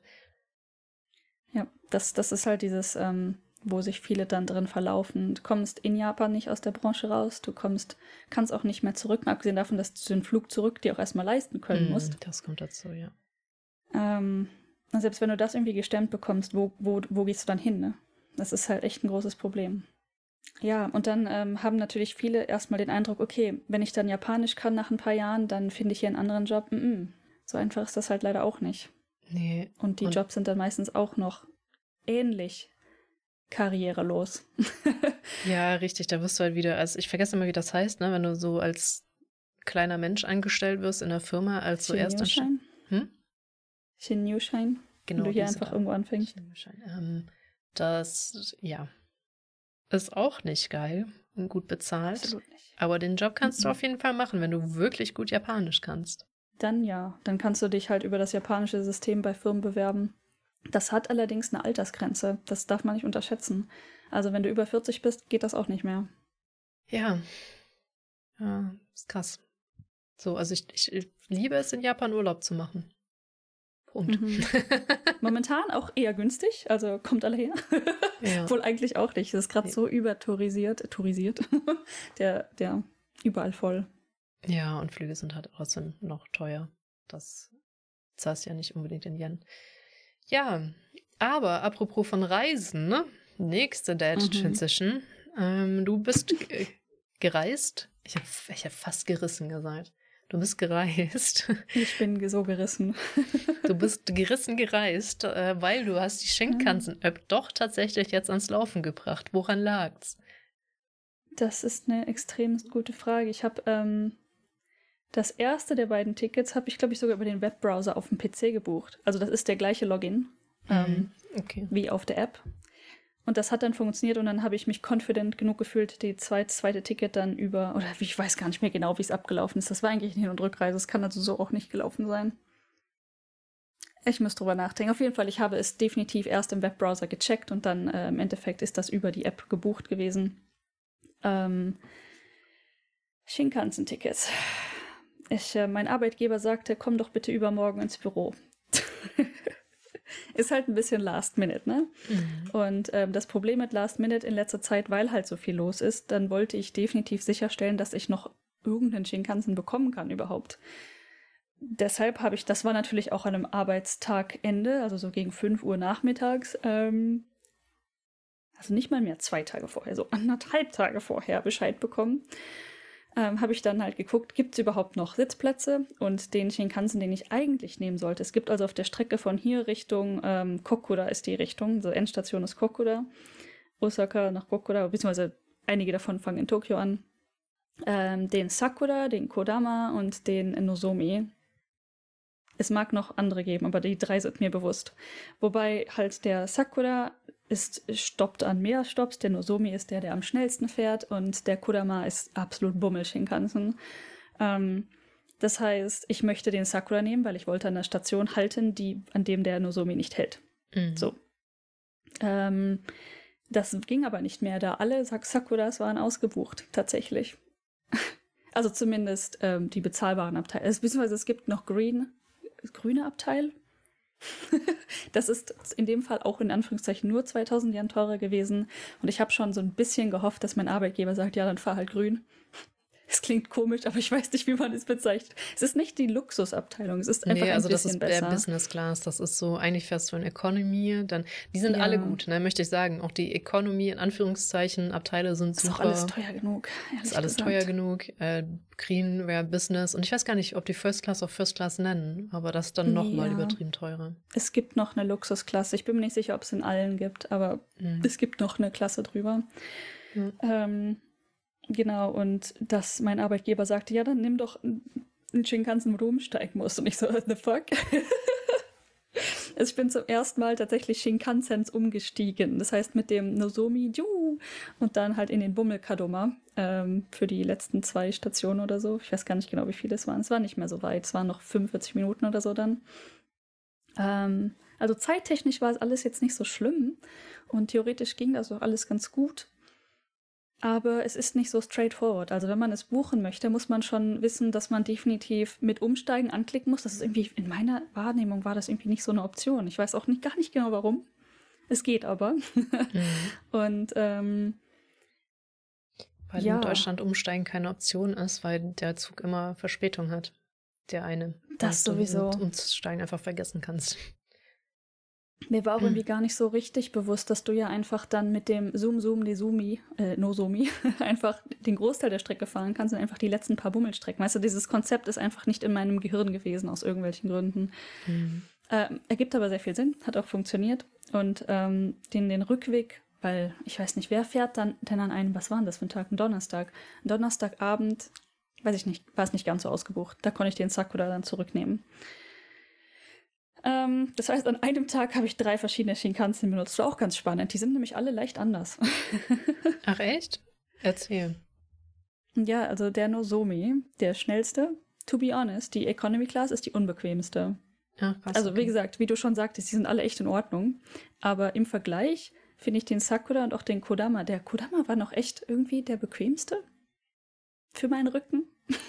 Bin mir nicht sicher. Die Sitze waren breiter, die sind angenehmer, die sehen auch hochqualitativer aus. Ich bin mir nicht sicher, woran es genau liegt. Es ist definitiv ein leichter Unterschied. Wenn man sich die Bilder, ich habe bestimmt ein paar Fotos gemacht, aber nicht sicher dieses Mal. Auf jeden Fall, die sehen anders aus, die Sitze, andere Polster und ein bisschen breiter und so. Ähm, ja, der. Nozomi ist der unbequemste. Das ist meine Schlussfolgerung. Wobei halt das Jammern auf hohem Niveau dort. Ne?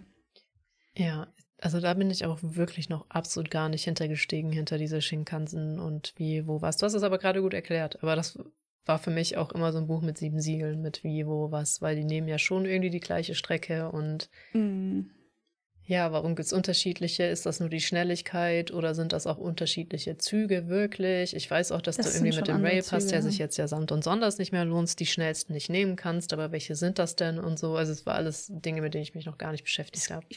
Es gibt sicherlich mehr als einen. Also der schnellste auf der Strecke ist halt der Mhm, Nozomi und ja. ähm, da gibt es sicherlich auch noch andere, die in anderen Teilstrecken oder Strecken fahren mit anderen Namen. Muss man dann halt rausfinden irgendwie. Aber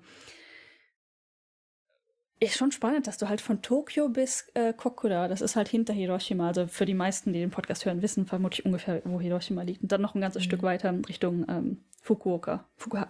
Wait. Was sage ich? Kokura? Stimmt überhaupt nicht. Hakata. Hakata ist die Endstation. Kokura ist, wo ich aussteige. Das ist die davor. ich habe die ganze Zeit Mist erzählt. Hakata steht auf dem Ding drauf. Endstation. ah, okay. Ja. Das ist in Fukuoka. Ähm, ja. Ich nehme mir auch immer mal wieder vor, durchzufahren, um mir mal Fukuoka anzugucken. Aber das bin, ja, bin immer so müde. das verstehe ich auch. Eigentlich müsstest Ja. du ja eher dann, na, ja, das ist ah, beides schwierig. Ah ja, beides schwierig, wirklich. Ich habe auch ähm, letztes Mal überlegt, weil tatsächlich eine, ich nenne sie mal Twitter-Freundin, nie offiziell getroffen, aber auf Twitter schon länger verfolgt und gefolgt, ähm, in, naja, nur sehr kurz in Tokio war. Sie war auf einer ähm, Sprachschule, aber mehr im, in Akita, äh, also im Mhm. Norden. Und dann war sie aber auf dem Rückweg und das war genau das Wochenende, nachdem ich davor in Shimonoseki war.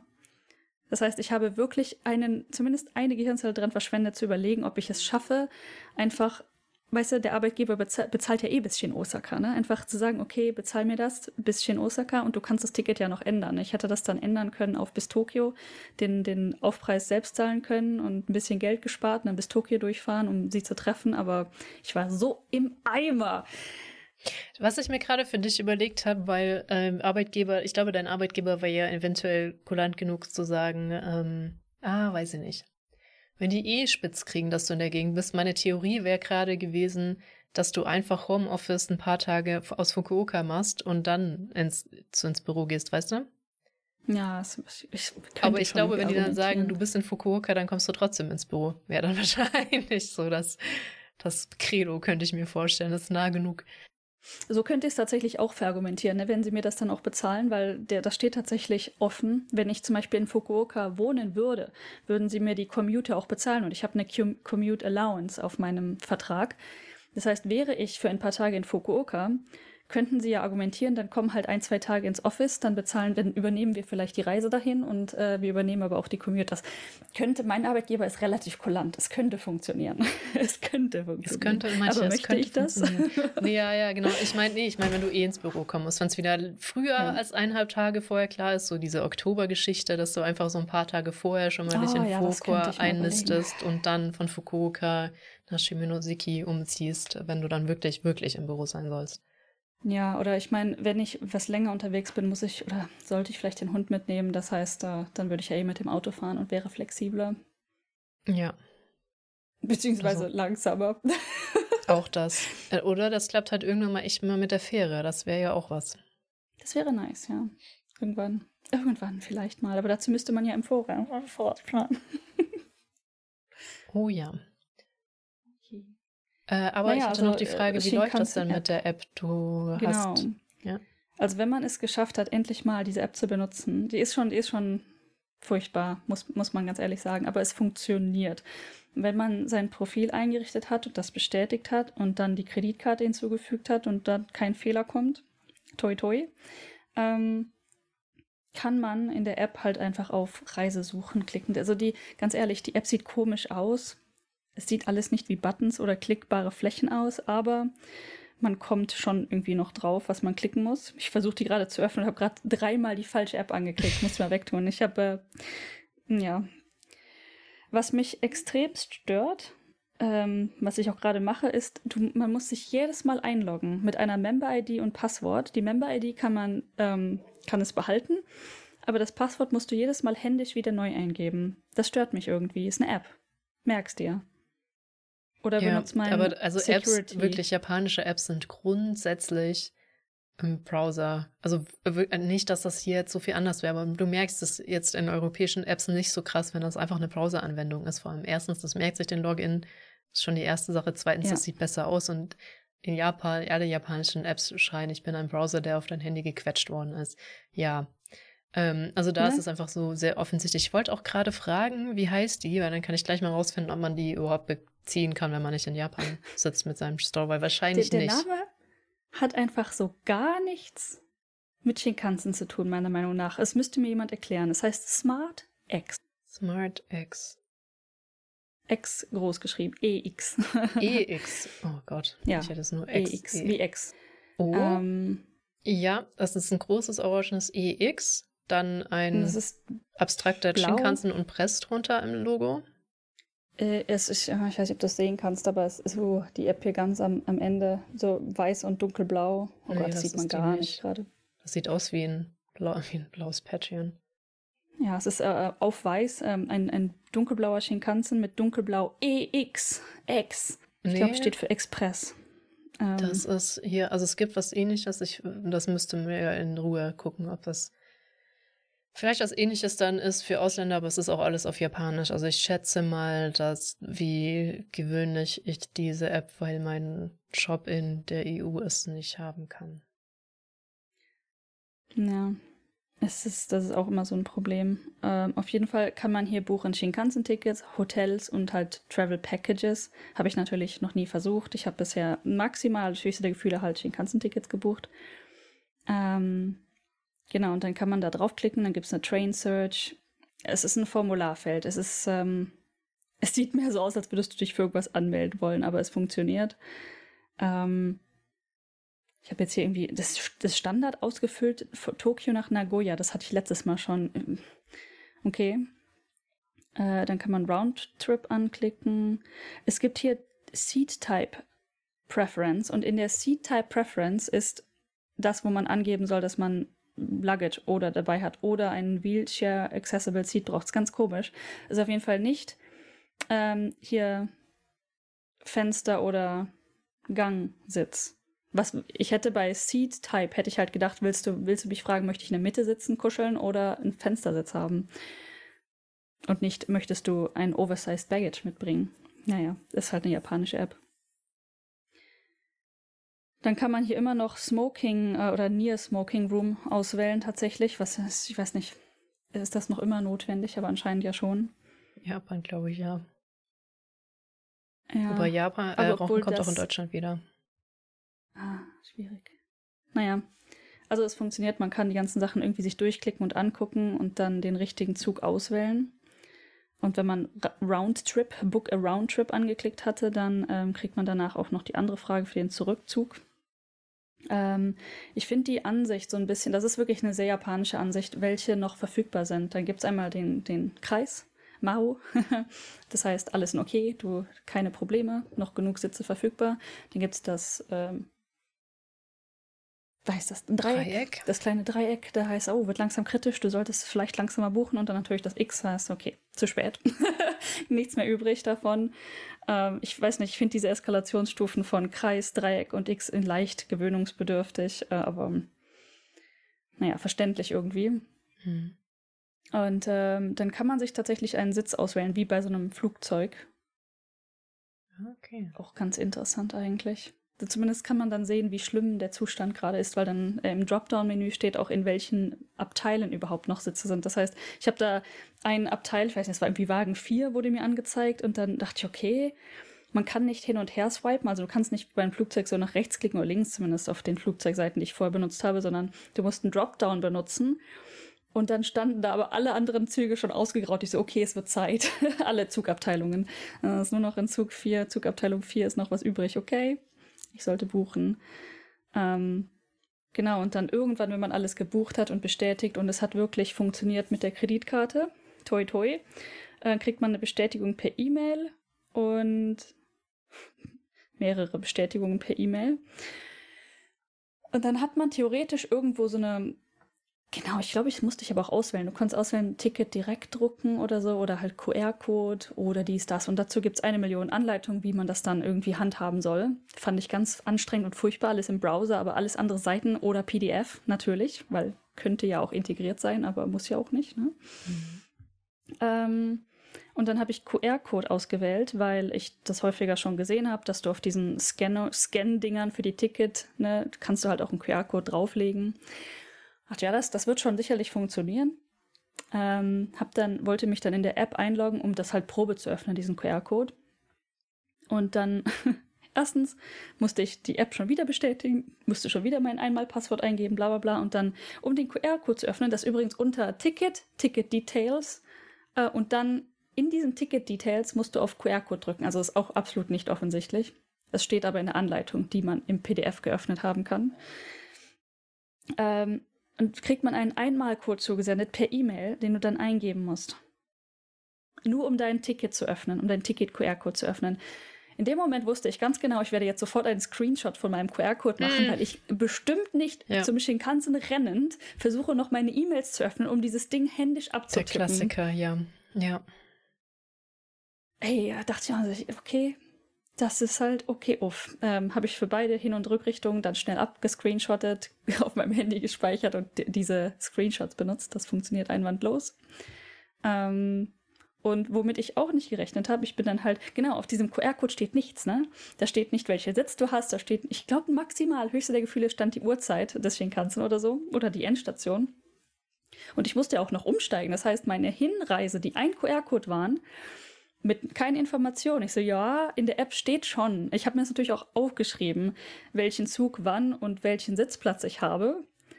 Aber so jetzt auf dem, in Anführungszeichen, Ticket stand es halt nicht drauf. Ne? Das heißt, ich so, ja, das wird spannend. Habe dann den QR-Code gescannt beim Reingehen in das Ticketgate. Und mhm. dann kam tatsächlich auf der anderen Ende, ich habe nicht mit nichts gerechnet, aber da kam ein kleines Ticket rausgefahren. Ähm, Ela kann das Ticket sehen. das ist ein ja. äh, kleines blaues Zettelchen, weiß-blau. Und da stehen tatsächlich beide Shinkansen mit List und allem gelistet. Also rest assured, so ein Ding kommt da raus und da steht auch der Preis drauf. Und ich überlege die ganze Zeit, wie mache ich meine Kostenabrechnung?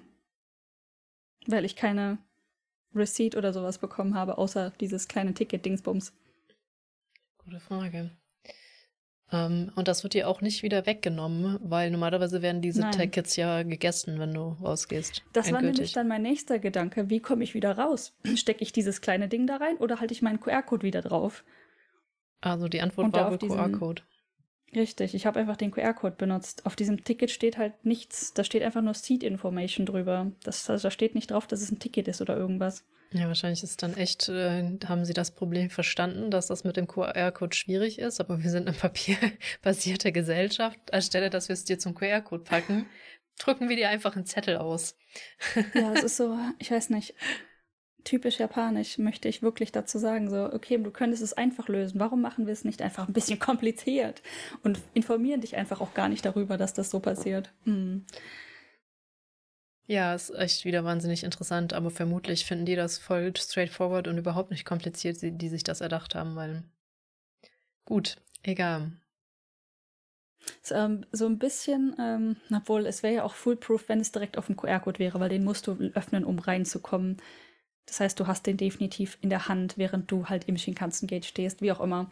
Vielleicht ist das so eine Art Foolproof. Du kriegst einen Zettel ausgedruckt, dann kann nichts mehr schiefgehen oder so Idee hinter dem Ganzen. Ja, oder du kannst einen Zettel vorzeigen, wenn dein Akku leer geht oder keine Ahnung was. Ähm, Wobei ich auch nicht weiß, wie, weit der, wie viel der dir genau, echt weiterhilft. Wie, ist das gültig? Da steht mein Name jedenfalls nicht Nee, drauf. du musstest da auf jeden Fall. Ja, gute Frage. Wahrscheinlich hilft er dir doch überhaupt nicht weiter.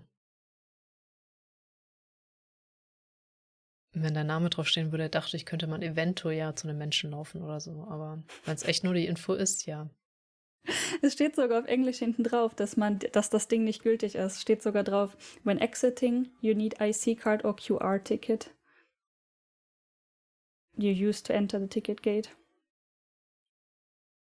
Ja, äh, interessant. Ich habe das Ding also nicht aktiv umgedreht und mir das angeguckt, aber äh, ja. Man kann übrigens auch seine, wenn man, wenn man eine echte IC-Card hat, also Ikoka oder ähm, wie heißt die aus Tokio noch gleich? Ähm, Suika. Suica. Ähm, aber das muss eine registrierte sein, oft Namen. Dann kann man das verknüpfen, dann kann man die App mit dieser Karte verknüpfen und dann kann man auch die Karte zum Eintappen benutzen. Ähm, ich habe allerdings keine smarte Ikoka. Ich habe so eine ganz Billo, wo nichts draufsteht. Ist auf, nicht auf meinen Namen registriert, deswegen geht das nicht. Ich habe auch, aber ich habe mich da nicht genug mit beschäftigt, deswegen habe ich das bisher auch gar nicht gesagt. Mittlerweile gibt es auch wohl nicht mehr diese unsmarten Karten, weil die Chip-Probleme haben. Du kannst entweder nur die auf deinen Namen registrierte dir holen oder ganz komische Touristen, noch. Touristenkarten, die ihn irgendwie nur, nur zwei Wochen halten, aber da wird ja dann wohl kein Chip dran sein, weil das würde das Problem ja nur multiplizieren, also maxi maximieren, wenn. Die waren wahrscheinlich einfach noch im Stock oder so, ja. Ich weiß es nicht. Auf, es ist übrigens, Ikoka ist davon nicht betroffen. In Osaka kann man die noch kaufen, kein Problem. Es sind die in Tokio halt ja, genau, die Suikas und wahrscheinlich Hm. Pasmo dann auch, weiß ich aber Ja, nicht. ja, ich glaube Suica und Passmo. Also alles, was so im Tokio-Ballungsraum ja. verkauft wird. Was ein bisschen schade ist, weil, also ich habe meine Suica noch, aber ich habe sie aufs Handy geladen. Was ich nicht wusste, ist, dass da meine Karte obsolet wird. Also ich kann die Karte nicht mehr benutzen, ich kann nur noch mein Handy benutzen, was an sich nicht schlimm wäre, Oh. weil Handy-Tappen ist viel geiler, als eine Karte überall rauszukuscheln. Allerdings Mhm. habe ich ja keine Mastercard und kann es nicht vom Handy aufs Handy laden. Das heißt, ich habe immer ähm, Reichweiten-Anxiety, weil nicht jede Station, sondern eher selten gibt es Stationen, wo du dein Handy auflegen kannst, um zum Laden. Das habe ich halt benutzt in Japan. Und das ist halt immer so ein bisschen blöd. Also wenn du wirklich in einer Station kleben bleibst und nicht rauskommst, weil ähm, hier, weil leer ist, aber du nicht laden kannst, musst du, keine Ah. Ahnung, dir irgendeine suchen im System, wo du mit den Zügen hinkommst, Ah. um deine Karte zu laden, um zurückzufahren und dann äh, da auszusteigen oder so. Ist ganz wild. Das war eher dann so mein Problem. ähm, Ich meine, ich würde sagen, in den meisten Fällen kriegt man es bestimmt irgendwie noch am, hier, wenn da Menschen am Gate stehen, bestimmt noch irgendwie hingedengelt. Aber es gibt halt ja auch tatsächlich die Gates, wo gar keine Menschen sind. Ja, genau. Also das war immer so, klar, ich habe dann halt immer mit viel mehr Puffer das draufgeladen. Ich denke mir so, ob das jetzt, Handy verliert nichts, so nach dem Motto, oder zumindest nicht, wenn es gebackupt ist. Und man kann ja damit auch jeden Scheiß kaufen. Man kann ja in jedem Kombini und so das Mhm. Geld auch raushauen. Ich habe jetzt auch wieder fast nichts auf der Karte. Das müsste man auch zurücktransferieren können, oder? Das geht von den Karten ja auch, theoretisch. Könnte sein, ja, aber. Ähm, genau, dazu noch das. Und dann haben wir noch eine kleine Geschichte, die auch ganz gut zu Zügen passt. Nämlich, wir hatten ja zuletzt erzählt, dass der arme Hachiko eingedengelt worden ist in einen Karton, damit man sich nicht mehr. Diese Logik ist einfach der Hammer. Oh, Mhm. alle treffen sich immer bei der Statue von Hachiko. Also verhüllen wir die Statue Lass von uns Hachiko, dass Hachiko man sich nicht mehr bei. Hachiko treffen kann.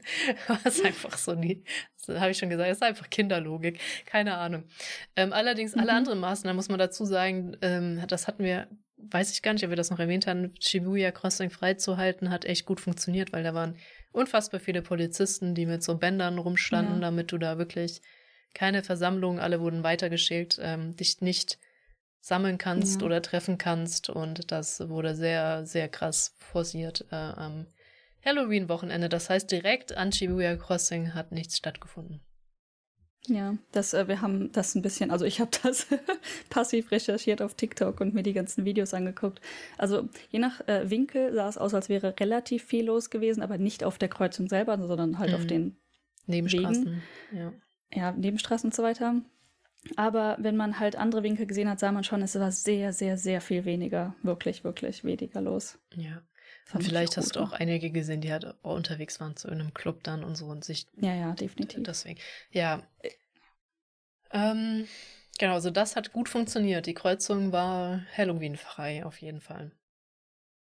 So, ja. jetzt hat man es aber den armen Hachiko wieder, Hachiko wieder gut ge äh, recht gemacht, weil zu seinem Jubiläum, was eigentlich laut dem Wikipedia-Artikel erst in zwei Jahren wäre, Oh. Kommen wir aber dazu, zum 100-jährigen Jubiläum der Statue des Hachikos hat er nämlich jetzt genau das Gegenteil gekriegt. Es wurde ein Zimmer um die Statue gebaut und das finde ich richtig cool. Der sitzt jetzt auf einem Bett, also das Zimmer wurde so gebaut und so erhöht, dass dieser Hund, du hast mir ein Bild geschickt, jetzt irgendwie am, auf dem Bett sitzt und guckt ja. und da ist halt so ein ganzes Zimmer jetzt so mit so einem echten, also es sieht aus auf dem Bild, ich weiß nicht, wie es in echt echt mhm. ist, aber es sieht aus mit so einem Bett und einer Lampe und einem Tisch und einem Stuhl und da so ein ganzes Zimmer jetzt um diese kleine, die ist nicht besonders groß, muss man sagen, Statue gebaut, das ist halt ein Sockel, wo ein kleiner Hund drauf sitzt. Mhm. So. Ja. Ja, ziemlich cute. Ist, glaube ich, übrigens nur heute oder gestern oder so gewesen. Es war sehr kurz, eine Art Ja, es ist auch sehr raumfordernd, dieses, äh, dieses Zimmer, weil es war ja so ein Zimmer. Und dann dachte ich, okay, vielleicht ist doch Zeit, dass wir kurz die Geschichte raussuchen von Hachiko. Und die ist auch tatsächlich gar nicht so viel länger, als ich jetzt gedacht hätte, sie vielleicht mehr Twiste hätte oder auch nicht, weil die grobe Story kennen sehr, sehr viele. Hachiko Erne generell ist ein Inbegriff für Treue. Warum ist das so? Also erstmal, das ist ein Akita-Dog und war wohl einer der letzten zehn reinrassigen Akita-Hunde, weswegen seine Geschichte überhaupt erst bekannt wurde, weil ein Forscher von Akita-Hunden auf diesen Hund aufmerksam geworden ist, weil hm. der ursprünglich mal ein Student war von dem Professor, dem der Hund ursprünglich gehört hat. Und dieser Professor war Hidesaburo Ueno. Und dieser Professor Ueno hatte diesen Hund, der ist von Akita mit seinem Hund nach, äh, nach Tokio gezogen, hat aber in der ähm, Kaiserlichen Universität Tokio irgendwann gelernt, gelehrt, was dazu bedeutet hat, er ist immer mit seinem Hund nach Shibuya Crossing, also Shibuya Haltestelle gelaufen, ist zur Uni gefahren, hat gelehrt, ist wiedergekommen. War übrigens Professor für Agrar, was ich persönlich ganz spannend finde. Und Hachiko hat ihn halt immer und immer wieder am Bahnhof abgeholt. So, und dann ist allerdings dieser Professor an einer Hirnblutung 1925 gestorben. Also wir sind in den Jahren, Hachiko selber lebte, nein, doch der Hund, 23 bis 35. Und der Professor ist 24 gestorben. Und dann wurde 23. der Hund. 20? Hm? Dann ist das doch jetzt das 100-jährige von seiner Geburt, ne? Von 1923 bis. Das stimmt, vier, nee, 24 ist er gar nicht gestorben, da kam der Typ halt äh, in, in, Tokio an, tatsächlich. Also die haben sich gerade wild irgendeines von diesen Datum, glaube ich, ausgesucht. Jetzt muss ich mal kurz gucken. Äh, am 25 ist er gestorben dann. 35, oder? Nee. Der Was, Professor ist nicht der Hund, der Professor ist 25 gestorben. Oh, okay. Ich, ich, ähm, ich erzähle mal. Also der Hund ist 23 geboren, die sind 24 nach Tokio gezogen ähm, und er hat in der Universität gelehrt. Also es war so ein Jahr, wo dieser Hund ihn immer abgeholt hat, weil am 21. Mai 25 während einer Vorlesung an einer Hirnblutung verstarb der Professor Ueno. Das heißt, sein Hund hat nie mitgekriegt, dass der Professor verstorben worden ist, wurde an Bekannte gegeben und der Hund ist aber regelmäßig ausgebrochen, um sein Herrchen am Bahnhof abzuholen, weil er immer noch dachte, um die gleiche Uhrzeit, er kam immer ungefähr zur gleichen Uhrzeit zurück, Hund um die Uhrzeit ausgebrochen, wollte sein Herrchen büßen am Bahnhof. Hat aber nicht funktioniert, weil Herrchen kam nicht wieder. Schließlich übernahm halt irgendwie der ehemalige Gärtner des Professors dann den Hund, weil der eh in der Nähe des Bahnhofs wohnt und dann ist dieses Auspressen nicht so dramatisch, weil der nicht von sonst wo wieder eingesammelt werden muss. und dann durfte Hachiko da immer um diese Uhrzeit auf sein Härchen warten, das nicht kam und wurde dann halt wieder abgeholt. Und früher war der dann eher so geduldet, aber irgendwann hatte man sich halt an den Hund gewohnt und er hatte dann sogar irgendwann eine Ruhestelle am Bahnhof, hat man ihn angerichtet. Und dann kam eben dieser besagte Student dieses Professors, hat festgestellt, dass es ein reinrassiger Akita, hat den Hund auch wiedererkannt, Professor, und hat dann diese Geschichte eben mitgekriegt, dass dieser Hund, ähm, ich weiß nicht, wie lange das dann schon war, aber insgesamt waren es so gut zehn Jahre, wie dieser Hund immer wieder zum Bahnhof gegangen ist, um sein Härchen zu begrüßen, was halt nie wieder kam, weil er ja gestorben ist und ähm, hat diese Geschichte dann publiziert von dem Hund und dann ist das in Japan komplett steil gegangen. Diese Geschichte von dem Hund. Also der Hund wurde schon noch zu Lebzeiten echt berühmt und diese Bronzestatue wurde ihm nämlich 34 errichtet und 35 im Jahr 35, 8. März 35 hat man Hachiko tot in einer Shibuya-Straße gefunden. Auf jeden Fall hatte der halt mehrere Krankheiten und er hätte an einer dieser Krankheiten sterben können. Ein alter Hund. Lungen- und Herz Herzkrebs. Ja, und Filariose, ja. Ähm, und genau, das ist die Geschichte und deswegen gilt Hachiko bis heute als ein Zeichen von Treue, weil dieser Hund halt nie aufgehört hat, zu versuchen, seinen Professor am Bahnhof abzuholen. Und natürlich hat man dann im Film eine wahnsinnig traurige Geschichte darüber gesponnen von einem von Herz und Leid zerfressenem Hund, der sein Herrchen nie wieder abholen konnte vom Bahnhof, weil er nicht wiedergekommen ist. Das ist schon Obwohl ziemlich spannend, ne? zehn weil Jahre der lang war versucht dann, hat. Genau, äh, der war ja erst zwei oder ein Jahr alt, als er noch nicht mal. Der, wann ist der Professor gestorben? Mitte, irgendwie im Mai, 21. Also der Hund war Mai zwei. Also 25. der, der Hund ist am 10. November 23 geboren, der Professor ist am 21. Mai Dann war der erst 25 anderthalb. gestorben. Der Hund war also ungefähr zwei, allerdings hat er nur ein Jahr lang den vom Bahnhof abgeholt. Weil 24 Mhm. sind sie ja erst nach Tokio gezogen. Das, das ist schon echt krass. Also wenn ich über als ähm, Hundehalter, also mein Hund ist jetzt wird bald drei. Ich glaube nicht, dass er ähm, Würde dem Traum nicht einfallen, dich vom Strecke Bahnhof überhaupt- abzuholen. das, selbst wenn ihm das einfallen würde, ne, nach, nach weiß ich nicht, spätestens zweimal, dass ich da nicht aufgetaucht wäre, würde er es halt sein lassen. ja. Vielleicht ist es deshalb so eine tolle Geschichte. ja. Zehn Jahre lang. Hm. Wobei Akita-Hunde ja eigentlich auch nicht dafür bekannt sind, dass sie Labradore sind, sag ich mal. Also Akitas sind, wobei es ist ja der letzte reinrassige Akita, das war 24, keine Ahnung, was man denen jetzt an und abgezüchtet und whatever. Ich weiß nur, dass Akitas jetzt auch nicht unbedingt als die einfachsten Hunde bekannt sind. Einfach definitiv, aber ich glaube schon ziemlich treu, also generell. Husky ist ja nicht so. Ja. Aber ja, ähm, ja. Und der ist jetzt ausgestellt im Nationalmuseum der Naturwissenschaften in Tokio. Übrigens in Ueno, im Stadtteil Ueno. Das ist auch ganz witzig. Ich hatte übrigens, wir haben ganz kurz vorher drüber geredet, es gibt tatsächlich zwei Verfilmungen anscheinend, von 1987 und von 2009. Ja, der von 2009 ist aber auf jeden Fall amerikanisch mit auch einem sehr bekannten Schauspieler, Mhm. aber ich kann Namen nicht. Und ja. Ich weiß auch nicht, wie man den ausspricht. Lassen wir es sein. Äh, ich, weiß, ich weiß auch gar nicht, wie, gar nicht, wie der heißt. Ich habe so ein Gesicht vor Augen, aber ich sag, Filme ist halt auch einfach nicht. Also meins. ich lese das vor. Ähm, ich weiß, also hier steht, äh, Regie ist Lasse Hallström, das kriegt man vielleicht noch hin. Und Hauptdarsteller ist Richard Gere. Gere? Richard Gere. Gere. Richard Gere. Gere. Richard Gere heißt der Mensch. Ja, keine Okay. Ahnung. Ich, ähm, Schauspieler kann ich gar nicht. Kenne ich nicht, kann ich nicht. Wer ist das? I don't know. Richard Gere ist ein ziemlich bekannter Schauspieler. Gut. Ähm, Okay, das Gesicht, das Gesicht habe ich schon mal gesehen. Okay. wir, wir sind da, ich, ich merke schon, wir sind da ähnlich ähm, bewandert in solchen Geschichten. Ja, also aber viel mehr ist da nicht äh, to it, wie wirklich ein Hund, der zehn Jahre lang versucht sein, was natürlich an sich schon echt cute ist, ne? Der läuft jeden Tag zum Bahnhof und wartet auf sein Herrchen zehn Jahre lang. Ist schon, ist schon eine cute Geschichte, aber ich dachte, so vielleicht vergesse ich irgendwas drumherum, aber viel mehr Besonderes darum gibt's gar nicht. Ja. Irgendwie hatte ich mich dran erinnert, ich weiß nicht, ob das einfach, weil ich mir den Plot mal durchgelesen habe von dem Film oder sonstige Artikel dazu, dass der Hund halt ein bisschen rumgereicht wurde, so von wegen, okay, wer schafft es, den überhaupt zu verpflegen und äh, wo kann er überhaupt unterkommen und so. Das war wohl, ist, glaube ich, einer der Hauptplots ähm, Plots in dem Film oder so. Ja, ich glaube, das ist ein bisschen filmerische Freiheit, weil er wurde ja in Anführungszeichen rumgeben, aber ich meine, wenn ich weiß ja nicht, wo die Familie in Tokio gelebt hat und der Hund immer ausbricht, um zum Bahnhof zu rennen, weil er nach seinem Herrchen, also das haben ja viele Hunde drauf, die brechen manchmal aus und gehen zu dem alten Haus, wo die Familie früher gewohnt Ja. hat und da, da ist keiner Mhm. gestorben, so. Das ist also ein Hundeding. Und das, und die dann immer, keine Ahnung, eineinhalb Stunden fahren müssen, um diesen Hund wieder einzusammeln, kann natürlich sein, dass der Gärtner meint, ey, ich wohne direkt daneben, ist für mich kein Ding, ich übernehme den Hund. Weißt du nicht, ne? So, Naja. also, ich, das ist, glaube ich, auch so ein bisschen filmerische Freiheit. denke ich. Ja, glaube ich auch, ja.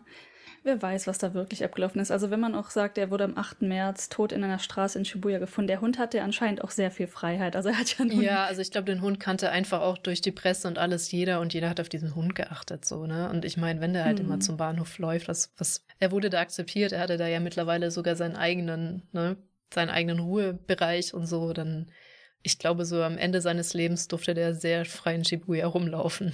Ja, ja, definitiv traurig. Also ich weiß nicht, ich darf da nicht zu lange drüber nachdenken, weil es einfach ist schon irgendwie so, weißt du, so eine richtig sad Story.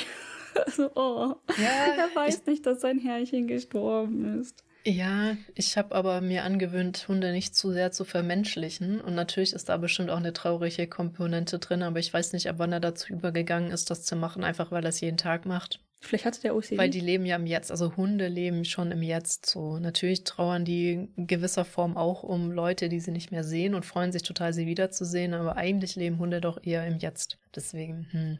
ja. ja wird auch versucht, in letzter Zeit stark mit Forschung und so rauszufinden, wie viel Hunde tatsächlich denken und auch Zukunft und Vergangenheit und so, aber man weiß es noch nicht so richtig. Ja, so, das war noch so die letzte kleine Geschichte, die wir hatten, weil einmal jetzt die zwei Extreme, einmal Hachiko, Hachiko versteckt, einmal Hachiko im riesigen Zimmer. Hachiko ja. auf einem Bett in einem Zimmer, ja. genau. Hat man ihn wahrscheinlich wieder. Vielleicht gab es eine Gegenbewegung. Oh, der arme Hachiko, ihr könnt ihn doch nicht verhüllen. Der lebt hier schon länger als wir alle. weil, ja, also die Stat Statue wurde zwischendrin mal eingeschmolzen im Krieg, weil Bronzeknappheit, bla bla, aber eigentlich steht die da seit 34. Das ist schon eine Hausnummer. Ah, das, das wusste ich gar nicht. Oh nein.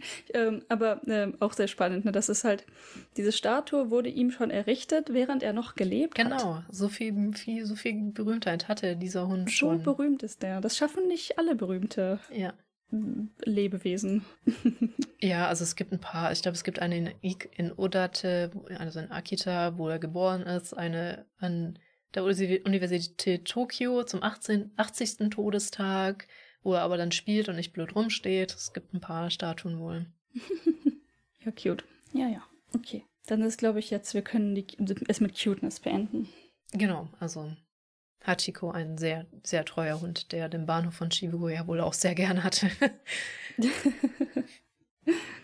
So gesehen eigentlich cute, dass man sich bei Hachiko trifft, ne? Weil er ist, steht da ja, bis um sein Härchen zu treffen, sozusagen. Das stimmt. Das ist, das ist doch irgendwie cute. Das ist ja. irgendwie eine schöne Analogie, auf der wir jetzt äh, ich dir gute Nacht sagen kann, deswegen. Auf jeden Fall. Boah, du, ich muss ins Bett. Es tut mir leid, dass es wieder so spät geworden ist, aber ja, äh, ich wünsche dir eine wunderschöne gute Nacht und bis zum nächsten Mal.